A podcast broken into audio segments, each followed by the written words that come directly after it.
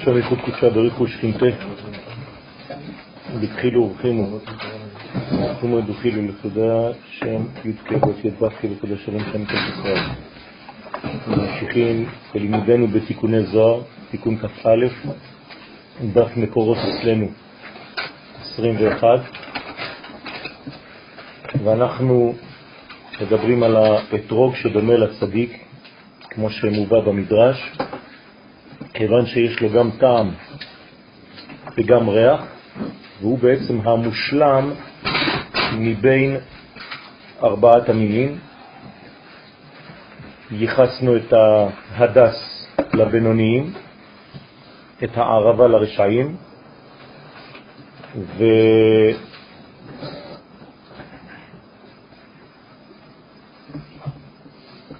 הנענועים של הלולב, הלולב עצמו הוא בעצם כל הוו קצוות של אה,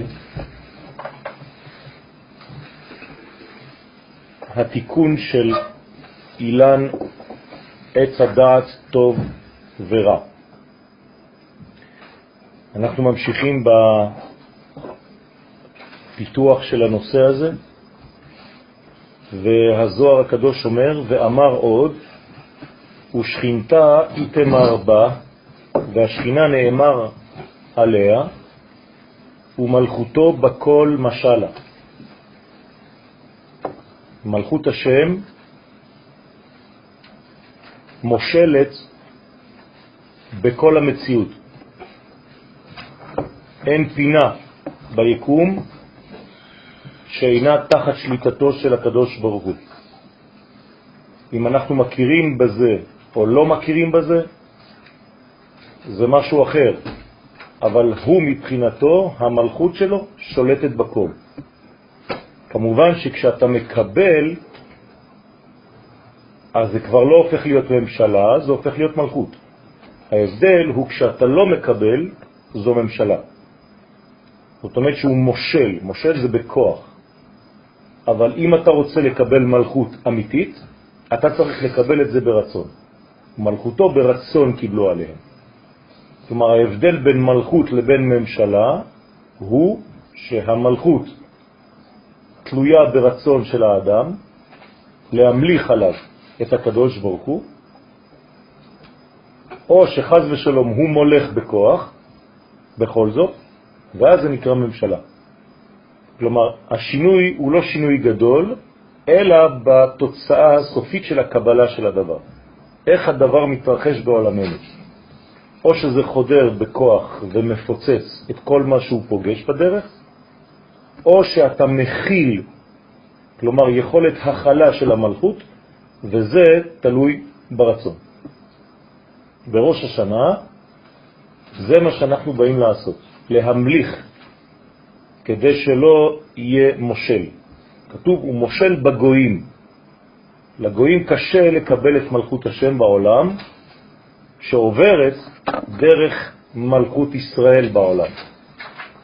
זאת אומרת שכשהגויים יכירו במלכות של עם ישראל, שהוא בעצם המייצג את מלכות השם, אז העולם בעצם יהיה בריא יותר. המלכות של הקדוש ברוך הוא תהיה מלכותית ולא ממשלתית. בכל אופן, הדבר נמצא במצב הזה, ומלכותו בכל משלה, שהיא המלכות שולטת על כל הקליפות ועל כל כוחות החיצונים. גם אם נדמה לנו שיש כוחות שכביכול נמצאים מחוץ למערכת האלוהית, הדבר אינו אפשרי, זה לא נכון. אין דבר כזה. גם המקומות הרחוקים ביותר נמצאים תמיד תחת ההשגחה העליונה שנקראת מלכות.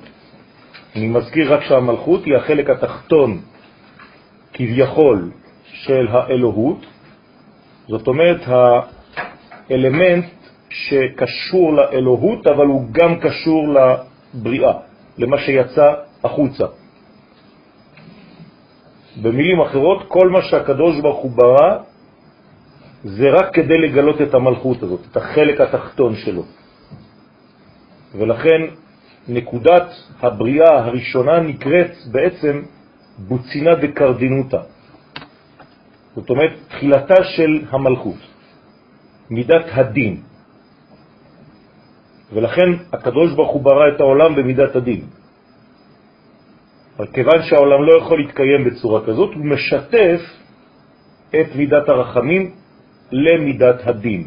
זה לא אומר שהוא מבטל את הדין, הוא רק נותן לדין זמן כדי להתהוות. במילים פשוטות, הקדוש ברוך הוא מלך, הקדוש ברוך הוא כבר מלאך, והקדוש ברוך הוא כבר ימלוך לעולם ועד. זה רק עניין של זמן מבחינתנו.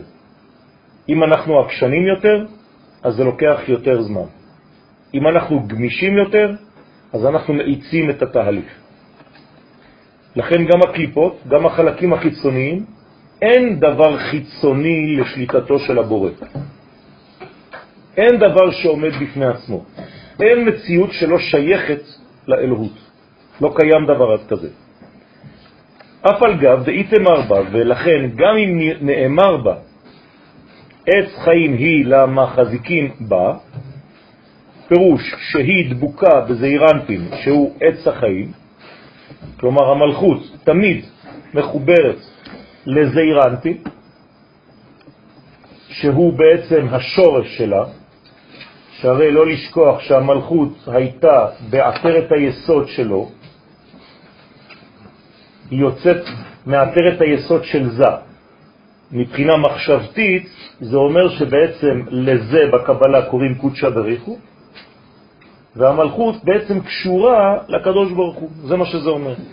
זה לא משהו חיצוני לו, אלא זה דבר, זה כוח שהיה בו, שרק מתגלה עכשיו כלפי חוץ, כאילו מציאות נבדלת.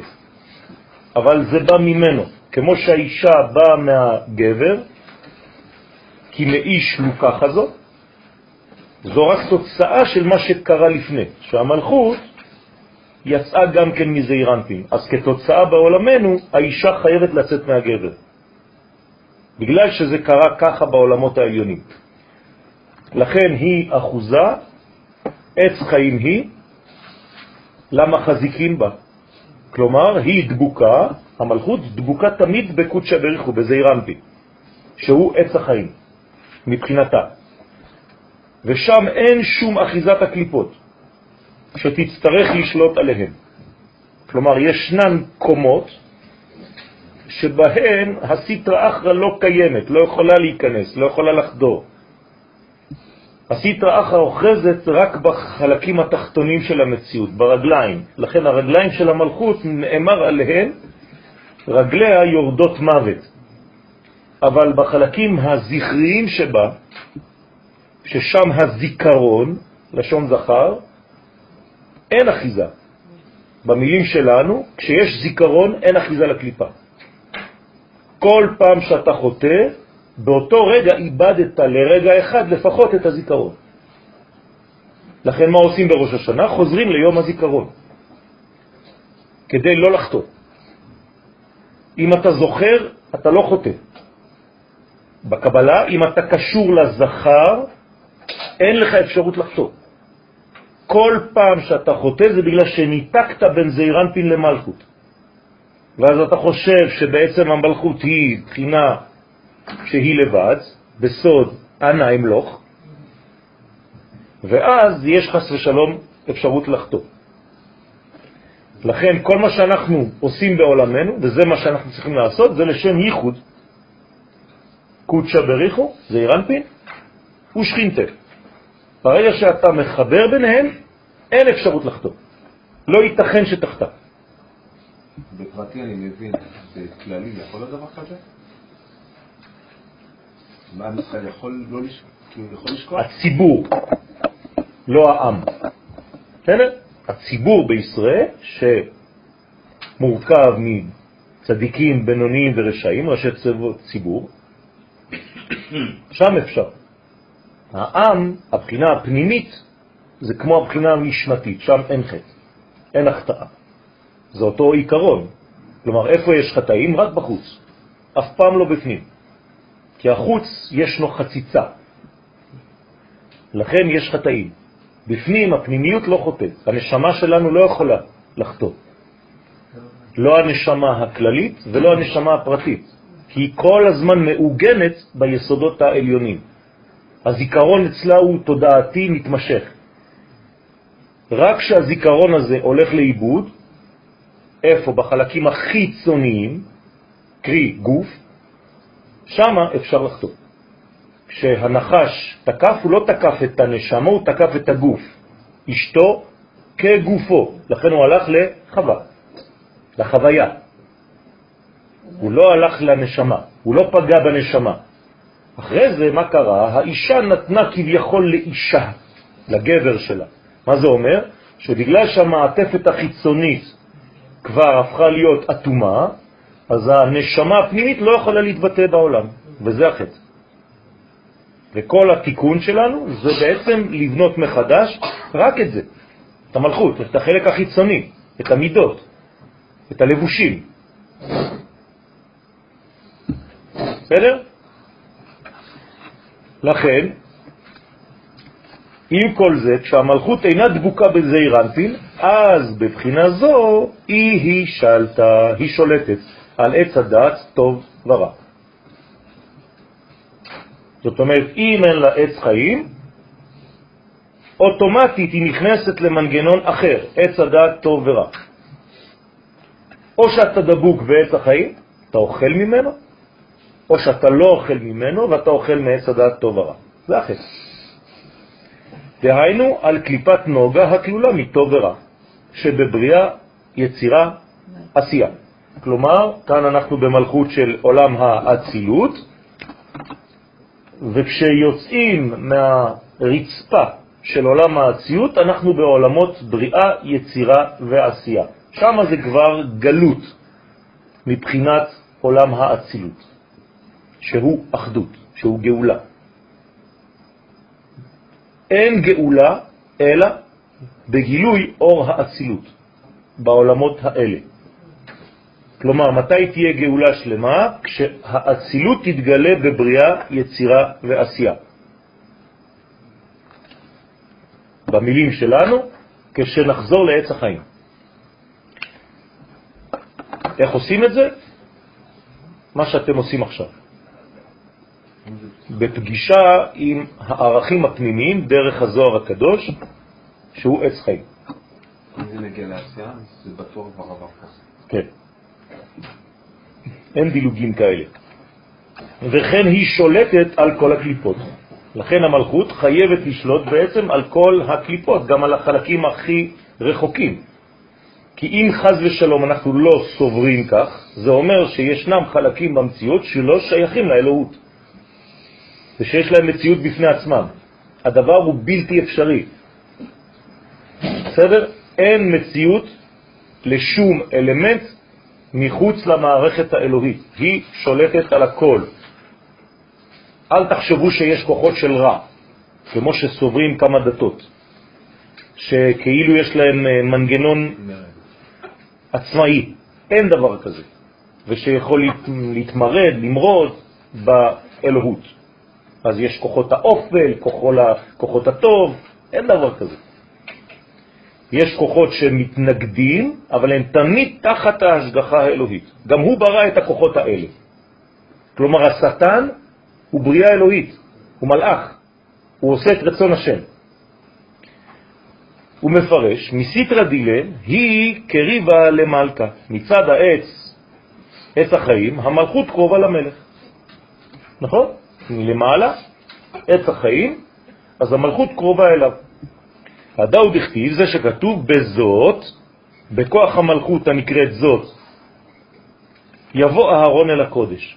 כלומר, אתה רוצה לעלות לקודש, קודש זה חוכמה, אתה לא יכול לעלות לקודש ישירות בלי לעבור דרך זאת.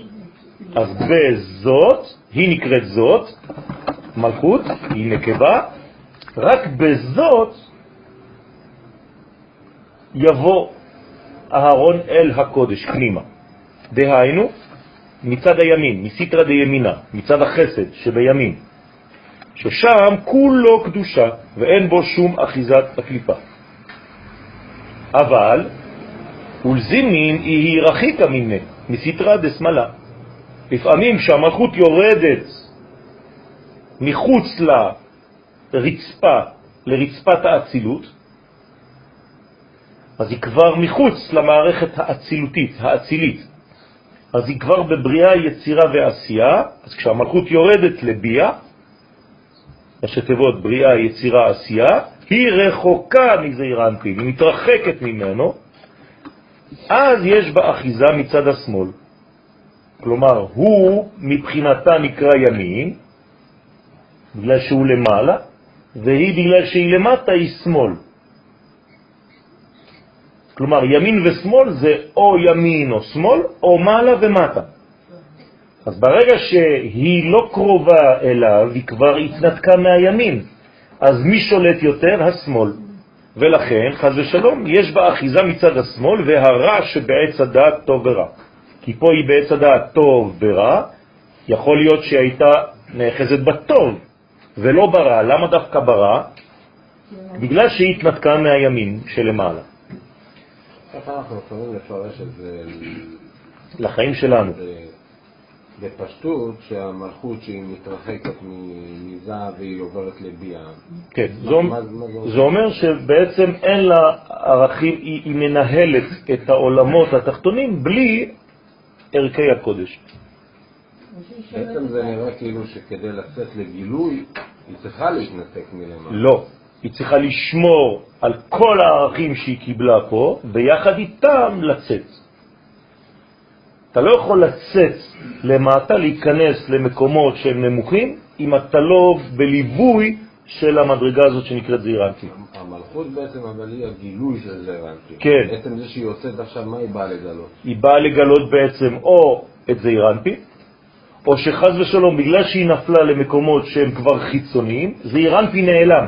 שהם כאילו משפיעים הם משפיעים, הם בולעים אותה. הם לא... זה כאילו נשמה שירדה לעולם. הנשמה הייתה פה, בעץ החיים, היא ירדה עכשיו לעולם. אתם זוכרים מה היה שם בזעירנטי? שכחתם. מה זה אומר? שעכשיו שאתם בבריאה, יצירה ועשייה, העולם הזה כל כך חזק, שאתה עושה כל מיני דברים שהם לא קשורים למקור העליון.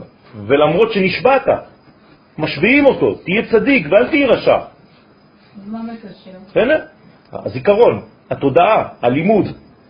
לכן כל הזמן צריך להיות מעוגן בלימוד. אם אתה לא לומד בעולם הזה, אתה כל הזמן עלול לשכוח. וכשאתה שוכח זה אקספוננציאלי. זאת אומרת, זה לא מתרחק במידתיות, זה מתרחק כפליים. כלומר, מי שלא לומד, הוא בעצם מתרחק מזעיר אנפין. מה שנשאר לנו בעולם הזה כדי לזכור את הערכים העליונים, זה הזיכרון הזה.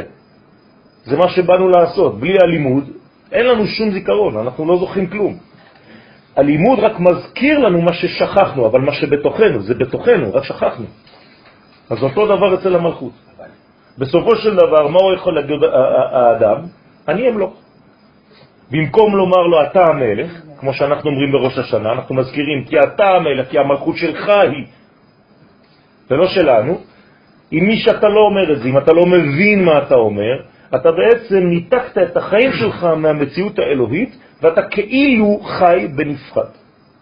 כן, בעצם יש שני שלבים של, של הזיכרון, של הידע התיאורטי והידע המעשית אחרי. זה, זה לא מספיק הזיכרון. עלול לדעת שזה זה רק זירנטין ושאני קשור, אני גם צריך למעשה לעשות את זה. אז לכן אנחנו אומרים זיכרון. במילה זיכרון בעברית יש כבר את הדבר הזה. כי זיכרון בא מלשון זכר, וזכר הוא אקטיבי. בסדר? אני לא מדבר על memory או על סובניר. אז בעצם כאילו ב- ב- בראש השנה, כשאני עושה את ההמלוך הזה, ואני נותן, אז אני, אני כן מתחיל את השנה בעניין הזה שאני מקשר את עצמי עם זה. בדיוק. מהבחינה הזאת שאני מודה שהוא מולך. נכון. ואז אתה בעצם הופך להיות רק זרוע כאילו של זעירנטי. כל התהליך הזה זה ראש השנה, את הזיכרון אני מרענן אותו, כיפור אני מתחבר לחלוטין ואני מושך ממנו את כל הכוחות, וסוכות אני מיישם אותם. נכון, בדיוק, אתה חוזר למציאות העולמית. ואז נאמר, ואל יבוא. מתי זה נאמר? אחרי מותם של נדב ואביהו. כלומר, מה הם עשו לפי זה?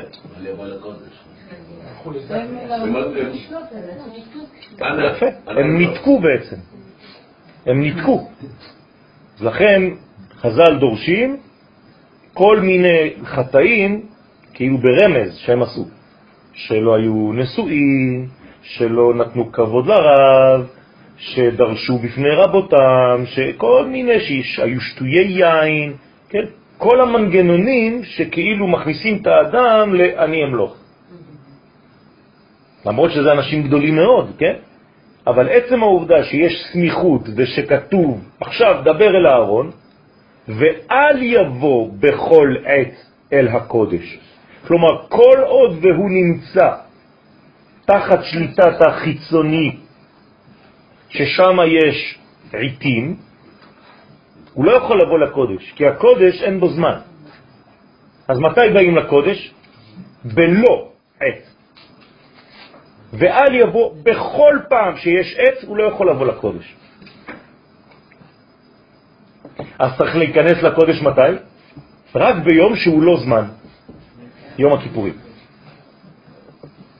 בסדר? צריך להבין טוב טוב את הדבר הזה. אם זה היה זמן, זה עיתים. אם יש עת, אם יש זמן, אתה לא יכול להיכנס עם מערכת של זמן למערכת שאין בה זמן. באמת? אין זמן בשבת. שבת זה יום.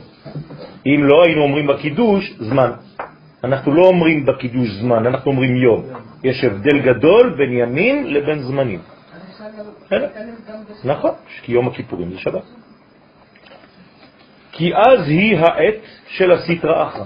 זה נקרא עיתים. מה זה עיתים? לפעמים עיתים חשות, עיתים ממללות.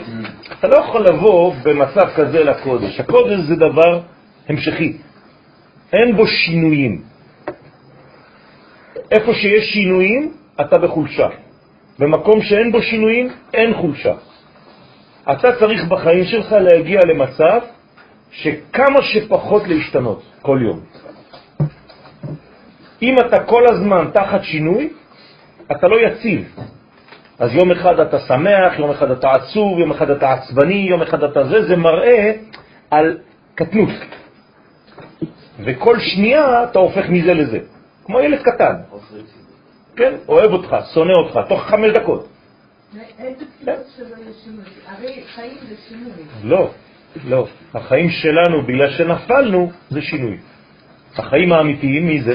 קדוש ברוך הוא. ועליו נאמר, אני השם לא שניתי. בסדר? אנחנו בעולם של תמורות, אנחנו בעולם של שינויים בגלל שנפלנו. אבל אנחנו צריכים להגיע למדרגה כזאת שבעצם בתוך העולם הזה אנחנו מגלים את הבלתי משתנה, לקבוע מזוזה. בסדר? ואמרתי לברוח מהעולם הזה. מאמר הבא, ואמר עוז, אי היא לה מקבלת טומאה, השכינה עצמה אפילו כשירדה לעולמות ביה, אינה מקבלת טומאה. למה? כי זה מלכות השם. אז מה כן? היא לא יכולה להתגלות, פשוט מאוד. לא שהיא מתלכלכת, עוטפים אותה בכל מיני מסכים שהיא לא יכולה להתגלות, אבל היא בעצמה, אין לה קלקול. היא לא מקבלת טומאה. מלכות השם אף פעם לא תקבל טומאה. אבל, אתרא, אבל מקום השכינה שבביאה, שהוא עץ הדת, טוב, מקבלה טומאה מרע. אפילו צד הטוב שבו מקבל טומאה מרע של הסטרא אחרא. זאת אומרת שעצם המציאות שהיא מחוץ לאצילות, היא כבר בטומאה, כלומר באטימות, כלומר יש כבר מסכים. ולכן בין מלכות של עולם האצילות לבין בריאה, יצירה ועשייה, מה יש? מסך. בסדר? המסך הזה הוא בעצם מתחיל פעולה של חוץ. לכן הבריאה היא כבר מחוץ למערכת. ולכן רבי אברהם אבן עזרא, עליו השלום, דורש את המילה לברוא כקריטה, לברות, לחתוך, כמו אישה שיולדת תינוק והתינוק יוצא והיא חותכת בינה לבין התינוק. זאת אומרת שבעצם יש ניתוק, אותיות תינוק, מהאם העליונה, מהבטן של אצילות, ופה מתחיל עולם התיקון, שהוא תינוק. ומההוא אתר דילה, דלת לקריבו, ומאותו מקום של החיצונים השולטים שם בבריאה, יצירה ועשייה, שאין להם קירוב לקדושה. כי חיצונים מלשון חציצה, זה נקרא חוץ. כן, כשאתה לחוץ, זה בגלל שאתה בחציצות. אז אתה לחוץ. כשאתה אומר למישהו אני לחוץ, אז זה זה. זאת הבעיה. יש לנו הרבה לחץ. לכן, אתה מתרחק בעצם, אתה מאבד, אין, להם, אין לך קרבה לקדושה. לכן, ותמן צריך קורבנה לקרבה. אז מה עושים בעולמות התחתונים? מביאים קורבן. כי הקורבן מקרב אותנו כל הזמן מחדש למקום העליון ששכחנו אותו. היום זה תפילה. שם בבריאה, יצירה ועשייה, כשהמלכות יורדת לשם, צריך להקריב קורבנות. כדי לקרב ולקשר את כל עולמות בריאה, יצירה ועשייה, להעלותם כביכול, כן? עם המלכות אל האצילות. כמובן שאמרתי לכם שזה בעצם מנגנון הפוך. אתה בעצם מגלה בהם את כל המנגנון הזה. כי אם היית בורח ועולה, אז מה השארת בעולם הזה? ריק. אתה בעצם נטשת את העולם הזה. ואם חז ושלום נטשת את העולם הזה, לא עשית את עבודתך. אז בוא נמות, וזהו. לא, לא אמות כי אחיה, ואספר מעשה יא. כלומר, באתי לספר מעשה יא, להגדיל את יא. התגדל והתקדש שם יא, שמת. שיהיה רבה, שיהיה גדול, כלומר י' כ' ו' כ'. בשביל זה באתי לפה. לכן, הוא קטורץ לרחקה רוח הטומאה, מה הוא אתר. אז יש לנו מנגנונים, יש לנו פטנטים שנתן לנו הבורא, שצריך להתקרב, וכדי להתקרב בלי שיהיו מונעים, חיצוניים שבאים לקטרג, אז יש גם כוח שהוא נגד אותם חיצוניים, וזה נקרא קטורת. קטורת פירושו של דבר לקשור. ט' וש', אותיות מתחלפות, קשורת. זאת אומרת, אני רוצה להתקשר לעולמות העליונים, אז אני בעצם דוחה את כל מה שמפריע לי, ועל ידי הקורבן אני עולה. וגם צריך קטורת, לרחק רוח אטומה ממקום המלכות שבבריאה, יצירה ועשייה. באצילות לא צריך קטורת. בסדר? כי אין שום דבר, הכל שם כבר מיני ובה. מה זה דבר כאהוב מכל הקורבנות? מי? זה לא שזה אהוב או לא אהוב, זה פשוט שאתה עושה עבודה של קרבה. ברגע שהתקרבת, זה מה שהכי אהוב לקדוש ברוך הוא. שאתה כל הזמן נמנע מכל מה שמפריע לקשר. זה מה שזה אומר. תשתדל בחיים שלך, אין לך כתורת עכשיו. מה זה הכתורת שלך? להימנע מכל מה שמפריע לקשר שלך עם הקדוש ברוך הוא. לכן זה השמחה הכי גדולה שלו. אתה כל הזמן דואג ששום דבר לא יבלבל לך את המוח. שלא יעלו אימה בעלייתה. לכן כשאתה עולה בעצם, כשאתה מתקרב לקדוש ברוך הוא, רוצה אותך נקי. הוא לא רוצה אותך עם כל מיני קליפות שאתה בא איתן. ולקרבה זכותה לשמאלה גבירתה, וצריך לקרב את הזכויות של בני ישראל. הקורבן מקרב את כל הזכויות של בני ישראל, כלומר אתה בא עם הזכויות שלך, עם הזכויות שלך, עם הנקיות שלך, זך, נקי, שקוף, כדי להמתיק את הגבורות שבשמאל. כלומר, היא שמאל, נכון? אני רוצה להמתיק אותה. אז איך אני ממתק את המלכות הזאת? אני בא עם כל הדברים הטובים שעשית היום. מיכאל עשה 1, 2, 3, אני מביא את ה-1, 2, 3 למעלה, זה ממתק את השמאל. מידת הדין לא יכולה להיות נגד האמת. דין זה אמת, שופט זה אמת, זה דין. אז זה משפט. עשית טוב, הוא אומר, אין, אין לי מה לעשות, אני לא יכול להגיד כלום. אז זה ממתק את השמאל. שנקראת גבירה של השפחה. כן. המטרה אבל זה לא שאני אתקרב, זה שאני אקרב אותו. זה אותו דבר, זה אותו דבר. אמרתי, אנחנו קוראים לזה להתקרב, בסופו של דבר אני רוצה לגלות את זה. אבל זה אותו דבר. התוצאה היא אותה תוצאה. בסדר? אתה מגלה אותו למעלה, מלמעלה למטה, אבל זה כאילו שאתה עלית. זה נקרא עלייה. מה זה עלייה אמיתית? לאפשר לו לרדת. זה אותו דבר. ולרחת שפחה מתאמן, ואתה צריך לעשות הכל כדי להרחיק את השפחה מהמקום הזה. כלומר, מה זה שפחה ביחס לגבירה? המקום הלא נכון. כן, האישה הלא נכונה. בסדר? זאת אומרת, מי שלקחה את המקום של הגבירה. עץ. שהמלכות בכל, אז היא אז היא מושלת. נכון, יפה. כשהמלכות מקושרת ליסוד, כן, שנקרא קול, אז היא בקול, רק במצב כזה, משל. מה אמרת, מיכאל? לא, רציתי לדעת כאילו להרחיק אותו מהשפחה, זאת אומרת שזה כאילו מתקרב לעץ הטוב והרע בלי בלי הקישור של העץ החיים. כן, נכון. ולרחק את השפחה שהיא הנוקבה דקליפה. כלומר, יש כאן מערכת כפולה, אם זעירנפין לא נותן למלכות של הקדושה, הוא ייתן למי? למי שהיא שתבוא ותתפוס את המקום. אין ריק.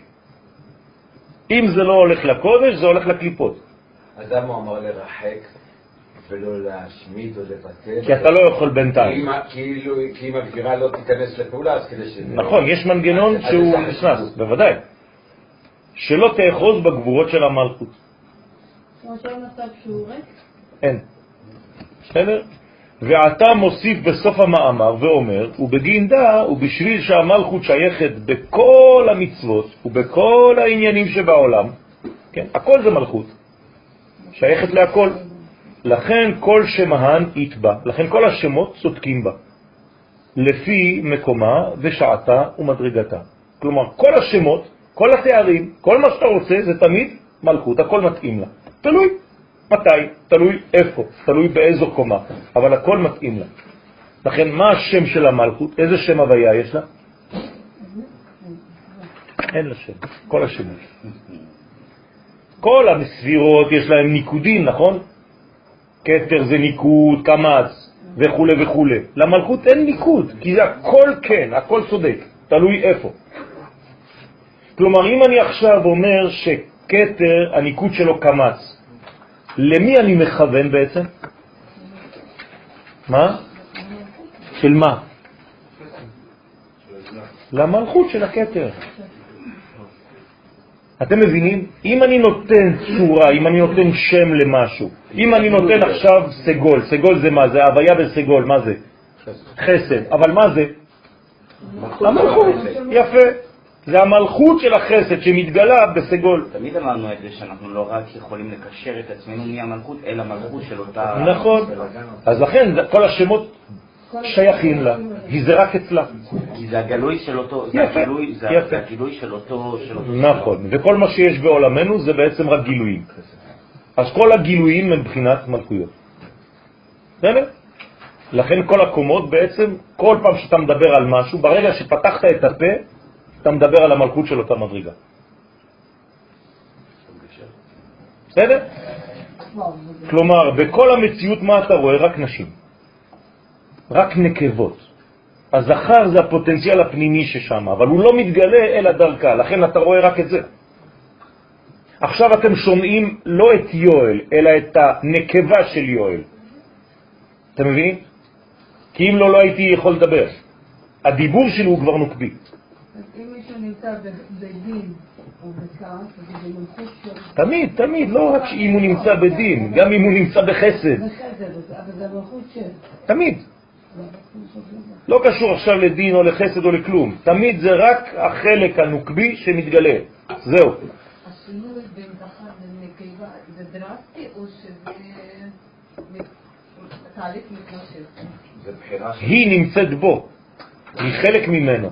אוקיי, לכן ברגע שהוא מגלה, מתגלה על ידה, אז זה בעצם נולד, זה כמו הולדה. אז זה תהליך, זה לא מיד.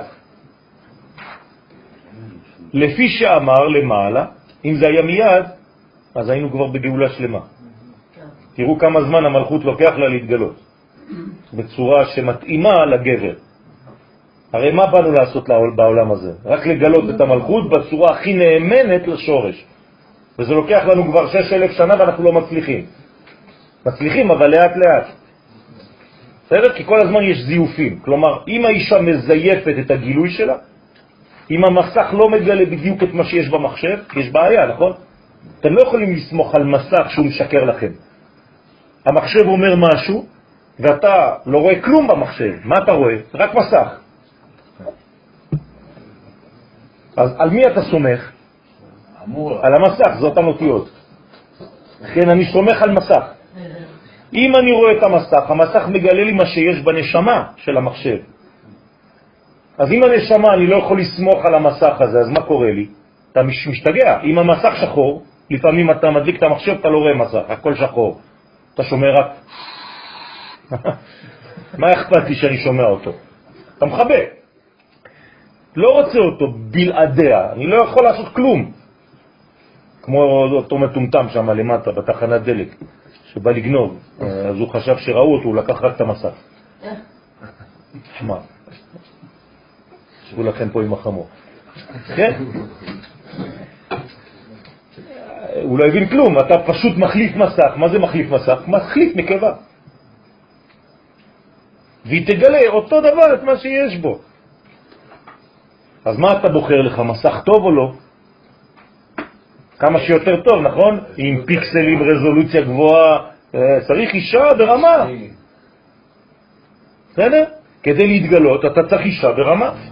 אתה צריך אישה שמסוגלת להכיל אותך. נכון. וכזה הוא עם ישראל. עם ישראל הוא המסך של מי? של הקדוש ברוך הוא.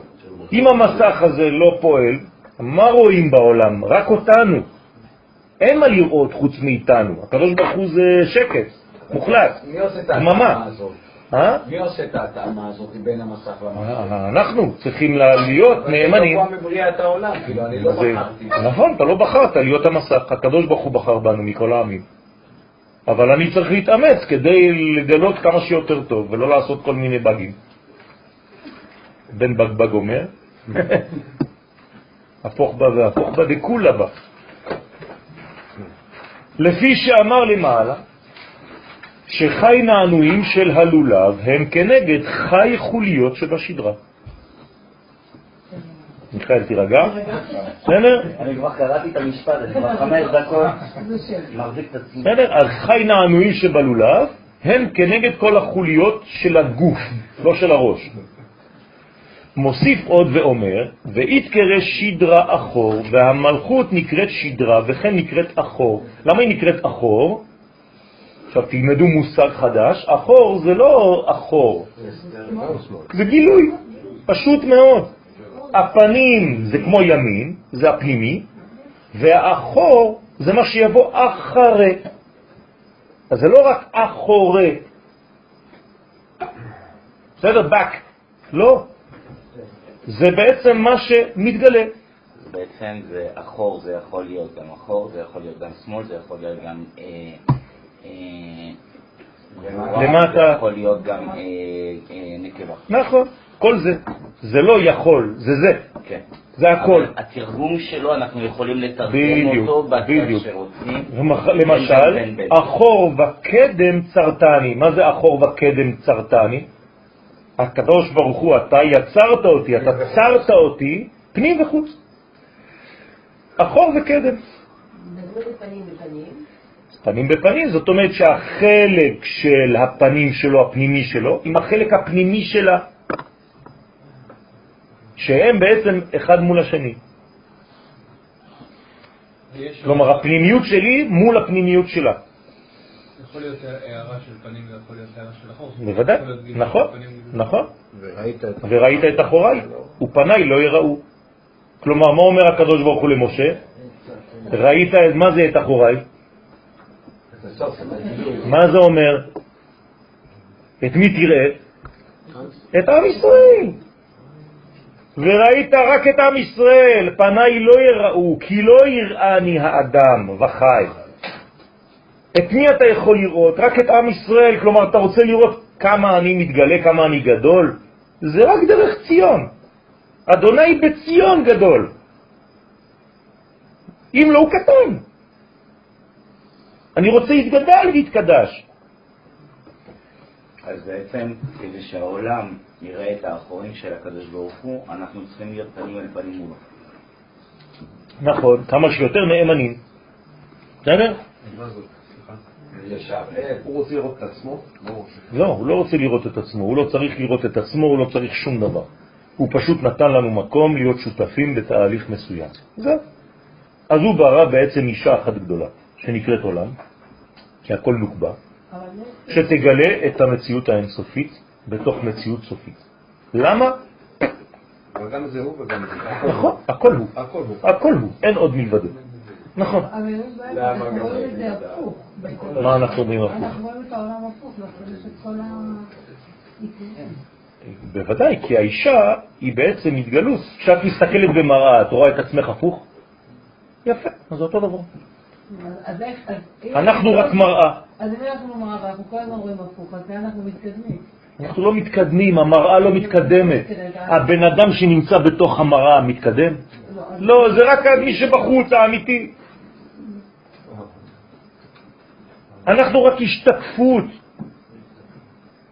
זה פשוט משגע את השכל, אני מבין. אבל זה, זאת, זה הבניין. מפני שבאדם התחתון השדרה היא באחורי הגוף, כלומר היא- חלק אחורי. אז מה זה אחורי? כן? מסיטרא דסיהרה, מצד הירח. אז מה שנקרא אחור, אתה יכול להוסיף לרשימה שאמרת מיכאל, גם ירח. ירח זה אחור ביחס לשמש, שנקראת פנים. אז אנחנו עושים ברכת הירח, ברכת הלבנה. קידוש לבנה, לא חשוב, אשכנזים ספרדים. אותו דבר.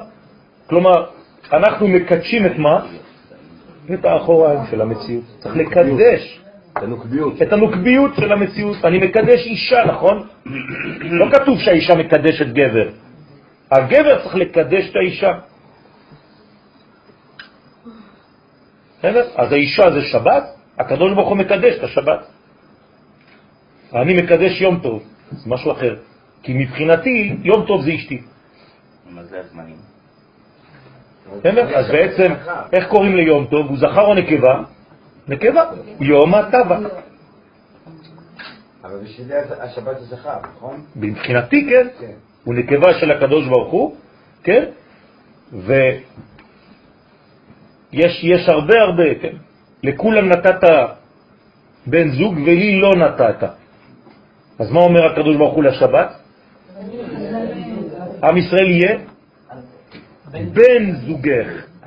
אה, אז בלבלתי אתכם עכשיו. זאת אומרת שיש לנו ביחס לשבת גם יחס של זכר, ביחס לנקבה. וצריך להבין את זה, לא ניכנס עכשיו לכל הפרטים. אבל זאת אומרת שכל פעם שאנחנו אומרים שבת למלכה וכן הלאה וכן הלאה, אנחנו מייחסים את השבת לקדוש ברוך הוא ולא לנו. אנחנו נכון. רואים אותו כבת נכון. זוגו של הקדוש נכון. ברוך הוא, אבל כשאנחנו מושכים ממנו את כל, ה- את כל הכוחות, אז הוא הבן זוג. אנחנו הבן זוג שלה, לא אנחנו ה- ה- ה- ההפוך. אנחנו המיישמים את זה. כשאתה בשבת, אתה צריך להתענג בשבת, או אתה צריך לענג את השבת עצמה? שניהם. לא. אתה מענג את השבת, ואתה מתענג רק מזה שאתה עושה לה עונג.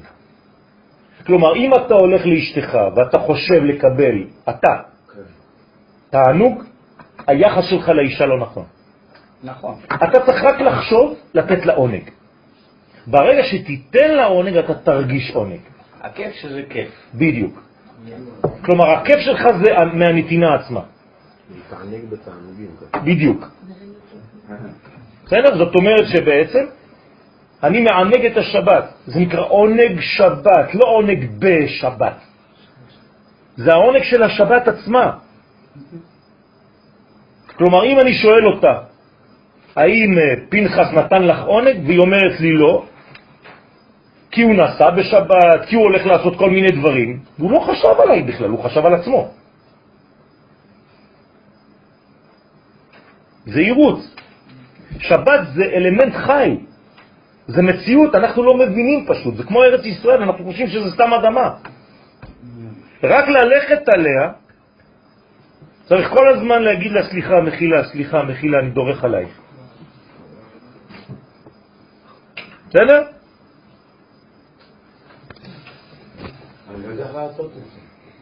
לא. אל תדאג, לאט לאט. כאילו.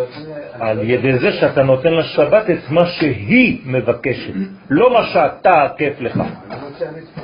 תן לה את המקום שלה. תן לה את המקום מה היא רוצה שבת? אני אוכל בשבת, אני נח אוקיי, בשבת. בשביל מי אתה עושה את כל זה? לא יודע, אני... יפה, אז תעשה את זה בשבילה, לא בשבילך. אני לא רוצה לתפוס אותה. לא חשוב, אתה לא צריך לתפוס אותה. כאילו, אתה לא צריך לתפוס אותה. עזוב, תרפה, זאת הבעיה שלנו, אנחנו רוצים לתפוס הכל. אל תתפוס שום דבר, האישה היא לא הכלב שלך, אתה לא צריך לתפוס. אין מה לתפוס. תעביר לה, תן לה, זהו. תשחרר אותה. בשבת שלפני ראש חודש אנחנו אומרים ואנחנו מזכירים דווקא בשבת את הראש חודש והסיבה היא שעם ישראל כשהתחיל, כשהקדוש ברוך הוא נתן את המפתח לעניין של מקום וזמן זה באותו רגע שעם ישראל הקריב קורבן. עכשיו מה סיפרת לנו לפני כן? זה ההקרבה מה זה הקורבן? הוא מקרב, אז הוא אומר פה במפורש ירתום לפני מלפני אלוהי השם לכונן את ביתכם להשיב שכינתו לתוכו במהרה בימינו ואז אחרי כן אנחנו אומרים מי שעשה נצים לאבותות ממצרים הוא גאלם כלומר מה הכוונה היא? באותו רגע שאנחנו רוצים להיגאל יש לנו את המקום ואת הזמן המצוות הן מקרבות אותנו ולא סתם אנחנו מקדשים את החודש בשבת כי במועדים אתה מתחיל את המועד מהשבת נכון, נכון. ומסיתרא דעמודא דאמצעיתא, לכן מצד העמוד האמצעי, יתקרא קדם. כלומר, יש אחור, ועכשיו יש קדם, קדים, קדימה. אז בעברית, מה זה קדימה? איפה זה? מזרח. אבל איפה זה קדימה? הרי אם אני אומר שזה קדם לי, כן? קודם, איפה זה קודם? מאחור. וקדימה זה? קדימה. אז איפה זה, קדימה או קודם? אתם מבינים מה אני אומר פה? כן כלומר, בעברית אתה, גם בצרפתית, avant, avant. אז איפה זה?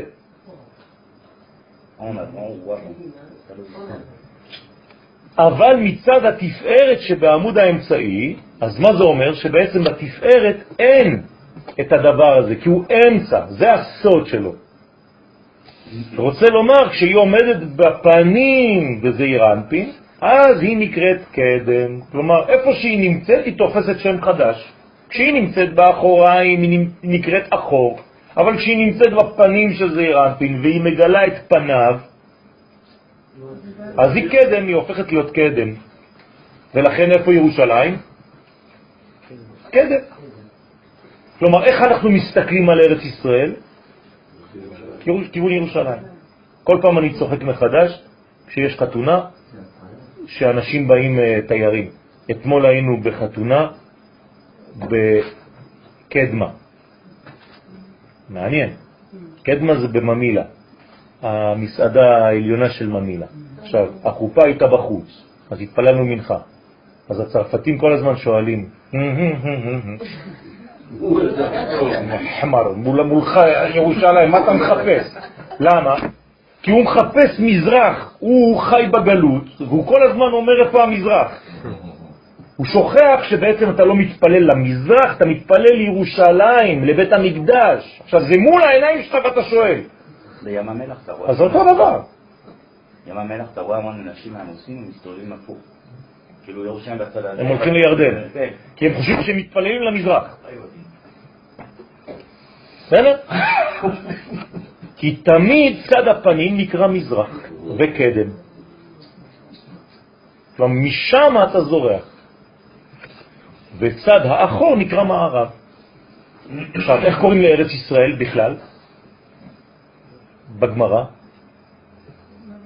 מערבה. מערבה זה ארץ ישראל. כל פעם שאתם רואים בגמרא מערבה זה ארץ ישראל. אז למה קוראים לה מערב? כי היא מה זה מזרח אמרנו? הזכר או הנקבה? הזכר, אז איך קוראים לנקבה? מערב. זאת אומרת שארץ ישראל היא הנקבה של הקדוש ברוך הוא. לכן היא נקראת מערבה. ורזה דמילה, וסוד הדבר נרמז במה שכתוב, אחור וקדם, ברוך שכיוונו. הנה, אחור וקדם, צרטני. אחור היא המלכות, וקדם הוא זעיר אנפין. והם נבראו דו פרצופים, זכר ונקבה. לכן ויקרא שמם אדם. מה זה אדם? גם זכר וגם נקבה. אבל את מי אתה רואה? את הנקבה. כי, כי אתה רואה רק את הגלוי. בפנים ונוקבה באחור. ובגלותה, דרך אגב, זה גם מסביר למה הנחש שלח אליה, כי זה מה שהוא ראה.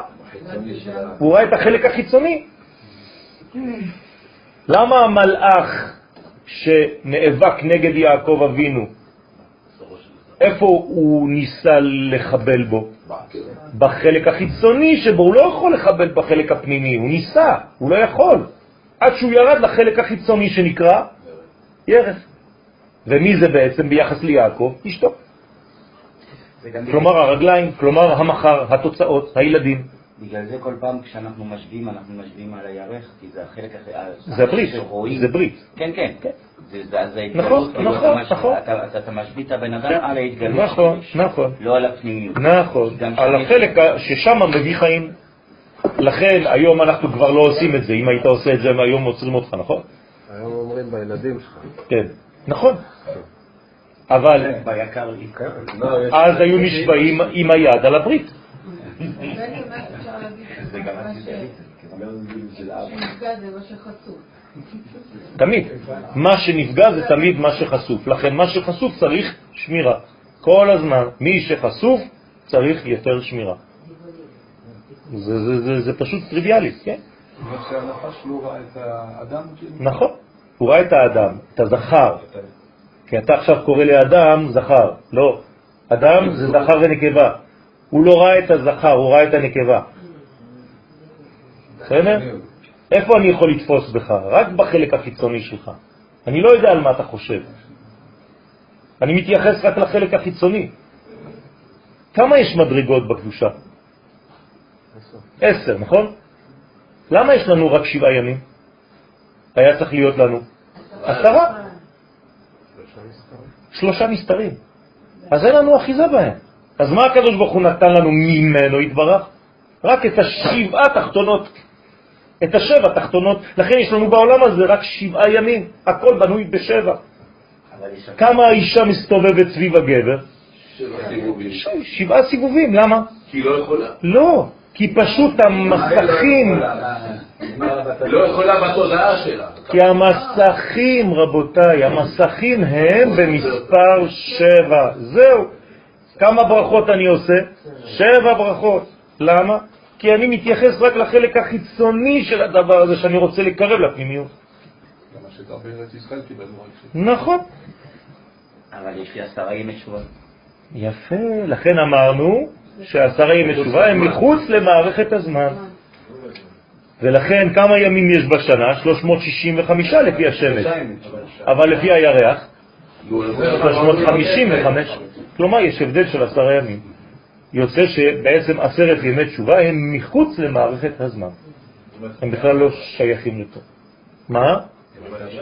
נכון. לא, שנה זה 355. בסדר? זאת אומרת, זה ההבדל בין הזכר לנקבה. אז בעצם הגילוי והפוטנציאל הזה בין הזכר לנקבה זה עשרה. זה עשרת ימי תשובה. כלומר, מה אני צריך לעשות בעשרת ימי תשובה? להשלים את הנקבה שתהיה מגלה את הזכר בצורה טוטלית, מוחלטת. אני יכולה לשאול שאלה לגבי הגוף? כי אם הנפש שהוא נפגע בעצם, האיברים הפנימיים נפגעים, זה עדיין חיצוני. זה עדיין חיצוני? כל זה זה חיצוני, זה גוף. בסדר? גם בחיצוני יש פנימי וחיצוני, זה חיצוני.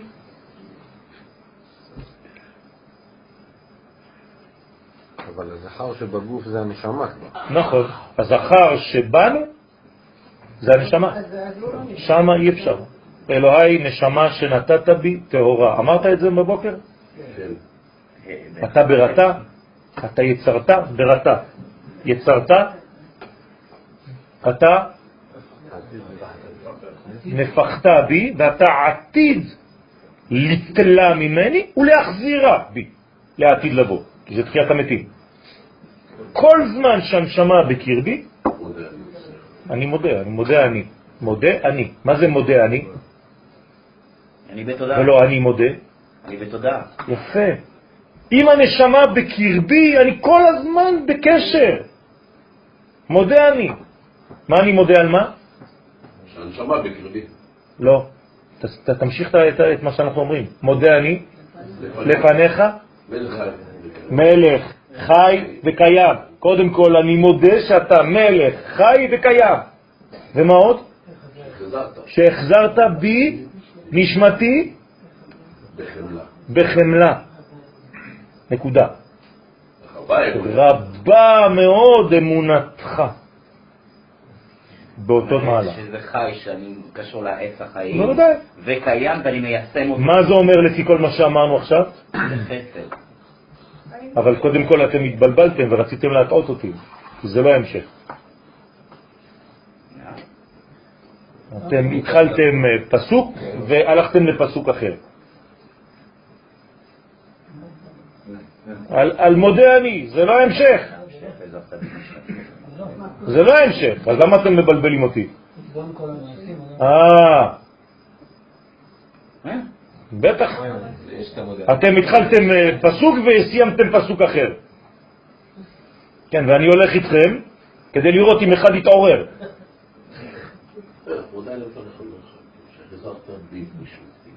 בחמלה. אבל אני לא אמרתי את זה. אני לא, לא אמרתי על זה, הדבר הזה. אמרתי אלוהי נשמה שנתת בי טהורה. זה כבר לא אותו זה. התחלתם שיר וסיימתם בשיר אחר. טוב. כן. ובגלותה, עכשיו במצב גלותי, מה כתוב? כתיב, השיב אחור ימינו מפני אויב. כלומר, מה עושה הקדוש ברוך הוא כביכול בגלות? הוא מסתיר את מה? את החסדים, את היד הימנית. מה הוא עושה? הוא שם אותה אחוריים. למה? זה לא במקום הנכון. לא רק שזה זה לא במקום הנכון, הוא לא רוצה לתת יניקה לחיצונים, בגלות. אם הקדוש ברוך הוא בגלות היה מראה את יד ימינו, מי היה אוכל אותה? כל הגויים. אז מה עושה הקדוש ברוך הוא בגלות? הוא מסתיר את היד הימנית. אבל גם זה חסד, כי אנחנו אמרנו זה שערך חיים... חסד בשביל ישראל, לא, גם בשביל הגויים. כדי שלא להרוג אותם. בדיוק, כי נכון. אמרנו שהם יכולים רק את האחורים. נכון, ואם אם יש את הכיוון, אז זה נכון, לא יקרה. נכון, אז הוא היה את העולם בכלל, היה שורף אותו. לכן ובגלותה ובגלות כתוב השיב אחור ימינו מפני אויב. הקדוש ברוך הוא השיב את המלכות שהייתה באחור לצד ימינו שהוא צד הפנים מפני אויב שהוא הסמך מהם שעומד באחור שלא יסתכל בה ליהנות מזיבה ומשפעה. כלומר הקדוש ברוך הוא מסתיר את מלכותו בגלות כדי שלא ינקו ממנה החיצונים. איך מזיבה הוא... הוא משפעה, הוא שפעה. כן, השפע שלה. כי הרי מאיפה בא השפע לעולם? רק ממנה. הוא מפרש, מהי אויב? מי הוא אויבה של השכינה? מי זה האויב של השכינה? מה, יש לה אויבים? אומר, דה סמ"ם. כן, כמה זה בגמטריה סמ"ם? תשימו לב, תראו איך כתוב, סמ"ם א' ל'. כמה זה בגמטריה?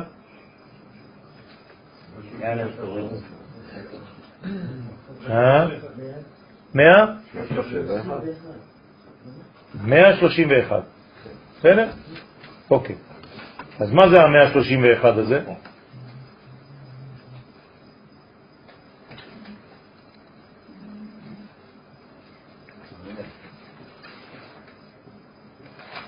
הוא הסמ"ם העומד באחור.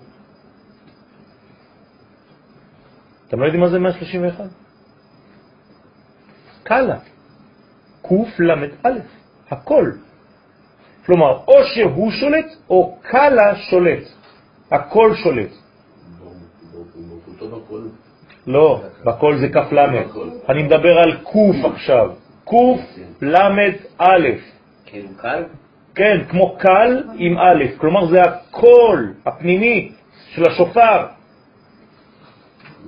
או שחז ושלום השופר נשמע, או שחז ושלום הסטרא אחרא גונבת את זה. כל אלוהים אחרים עינון לאחור. אז כל פעם שכתוב אלוהים אחרים, זה אחוריים. שכל אלוהים אחרים הם לאחור, ובגין דלה יסתכלון בשכינתה, ובשביל שהחיצונים לא יסתכלו בשכינה, כי בהסתכלות על השכינה ימשיכו לה, להם הערה ממנה. מה זה אומר? שכשאתה מסתכל בפני מישהו, מה אתה עושה? אתה מקבל הערה ממנו. לכן אסור להסתכל ברשעים, אפילו לא בטלוויזיה. הערה כאילו השחר. כן, יש לך קשר עם האדם הזה, עם הכוח הזה. בסדר? יש כוח עם האדם הזה. בסדר? יש מדרגה, למשל, אנחנו עכשיו מסתכלים אחד על השני, אז אנחנו בעצם משאירים רשמים אחד על השני. וכיוון שאסור להסתכל על אדם רשע, להפך, מה נאמר? והיו עיניך רואות את מורך. כל הזמן צריך להסתכל על המורה שלך. לא כדי לראות אה, אה, את יופיו, או לא יודע מה, אלא כדי שהוא ימשיך עליך, אתה מקבל ממנו הערה. תוכנו. בסדר? דאי היא למערב, דאי הוא אחור, שהיא עומדת למערב, שהוא צד האחור, לכן שבי לה בימינה. שם, כן, אותה, שם אותה בימין, סליחה, ששם אינם יכולים להסתכל בה מפני הערותיה הגדולות שמקבלת בהיותה בפנים. אז בעצם מה הוא עושה? הוא שומר עליה. כלומר, כאן אומר לנו הקדוש ברוך הוא, אני מתנהג כגבר. מה עושה גבר? מגן על אשתו. הוא מגן על אשתו. מפני מה? חיצוני. יפה. שכל אחד יסתכל בה, יראה אותה, ירצה אותה וכל מיני דברים כאלה. היום מה עושים הגברים? רוצים שהאנשים שלהם, חז ושלום, יהיו דווקא מושכות בחוץ. ואז שמים לה כל מיני דברים כדי שגברים אחרים יסתכלו עליה, ומזה הוא נהנה. הכל הפוך.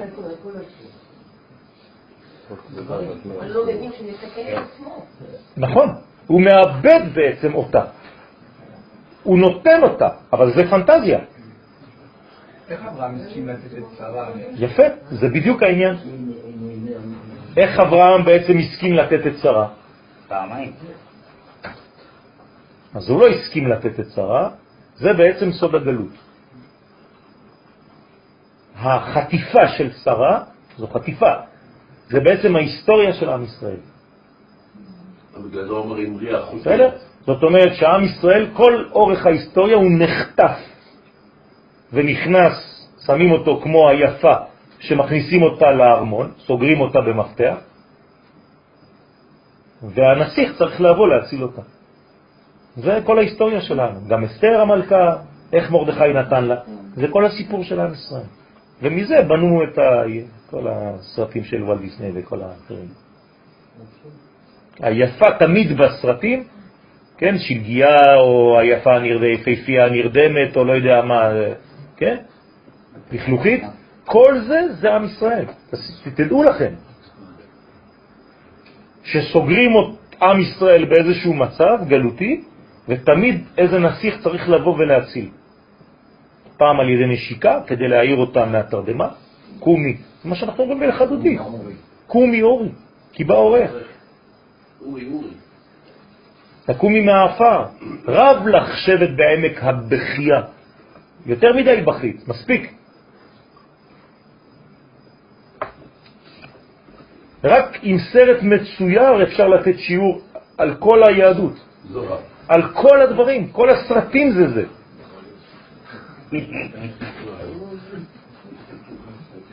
ומי המציא את כל האיקס-מנים למיניהם? באטמן, ספיידרמן וכל זה, זה רק יהודים, בשואה.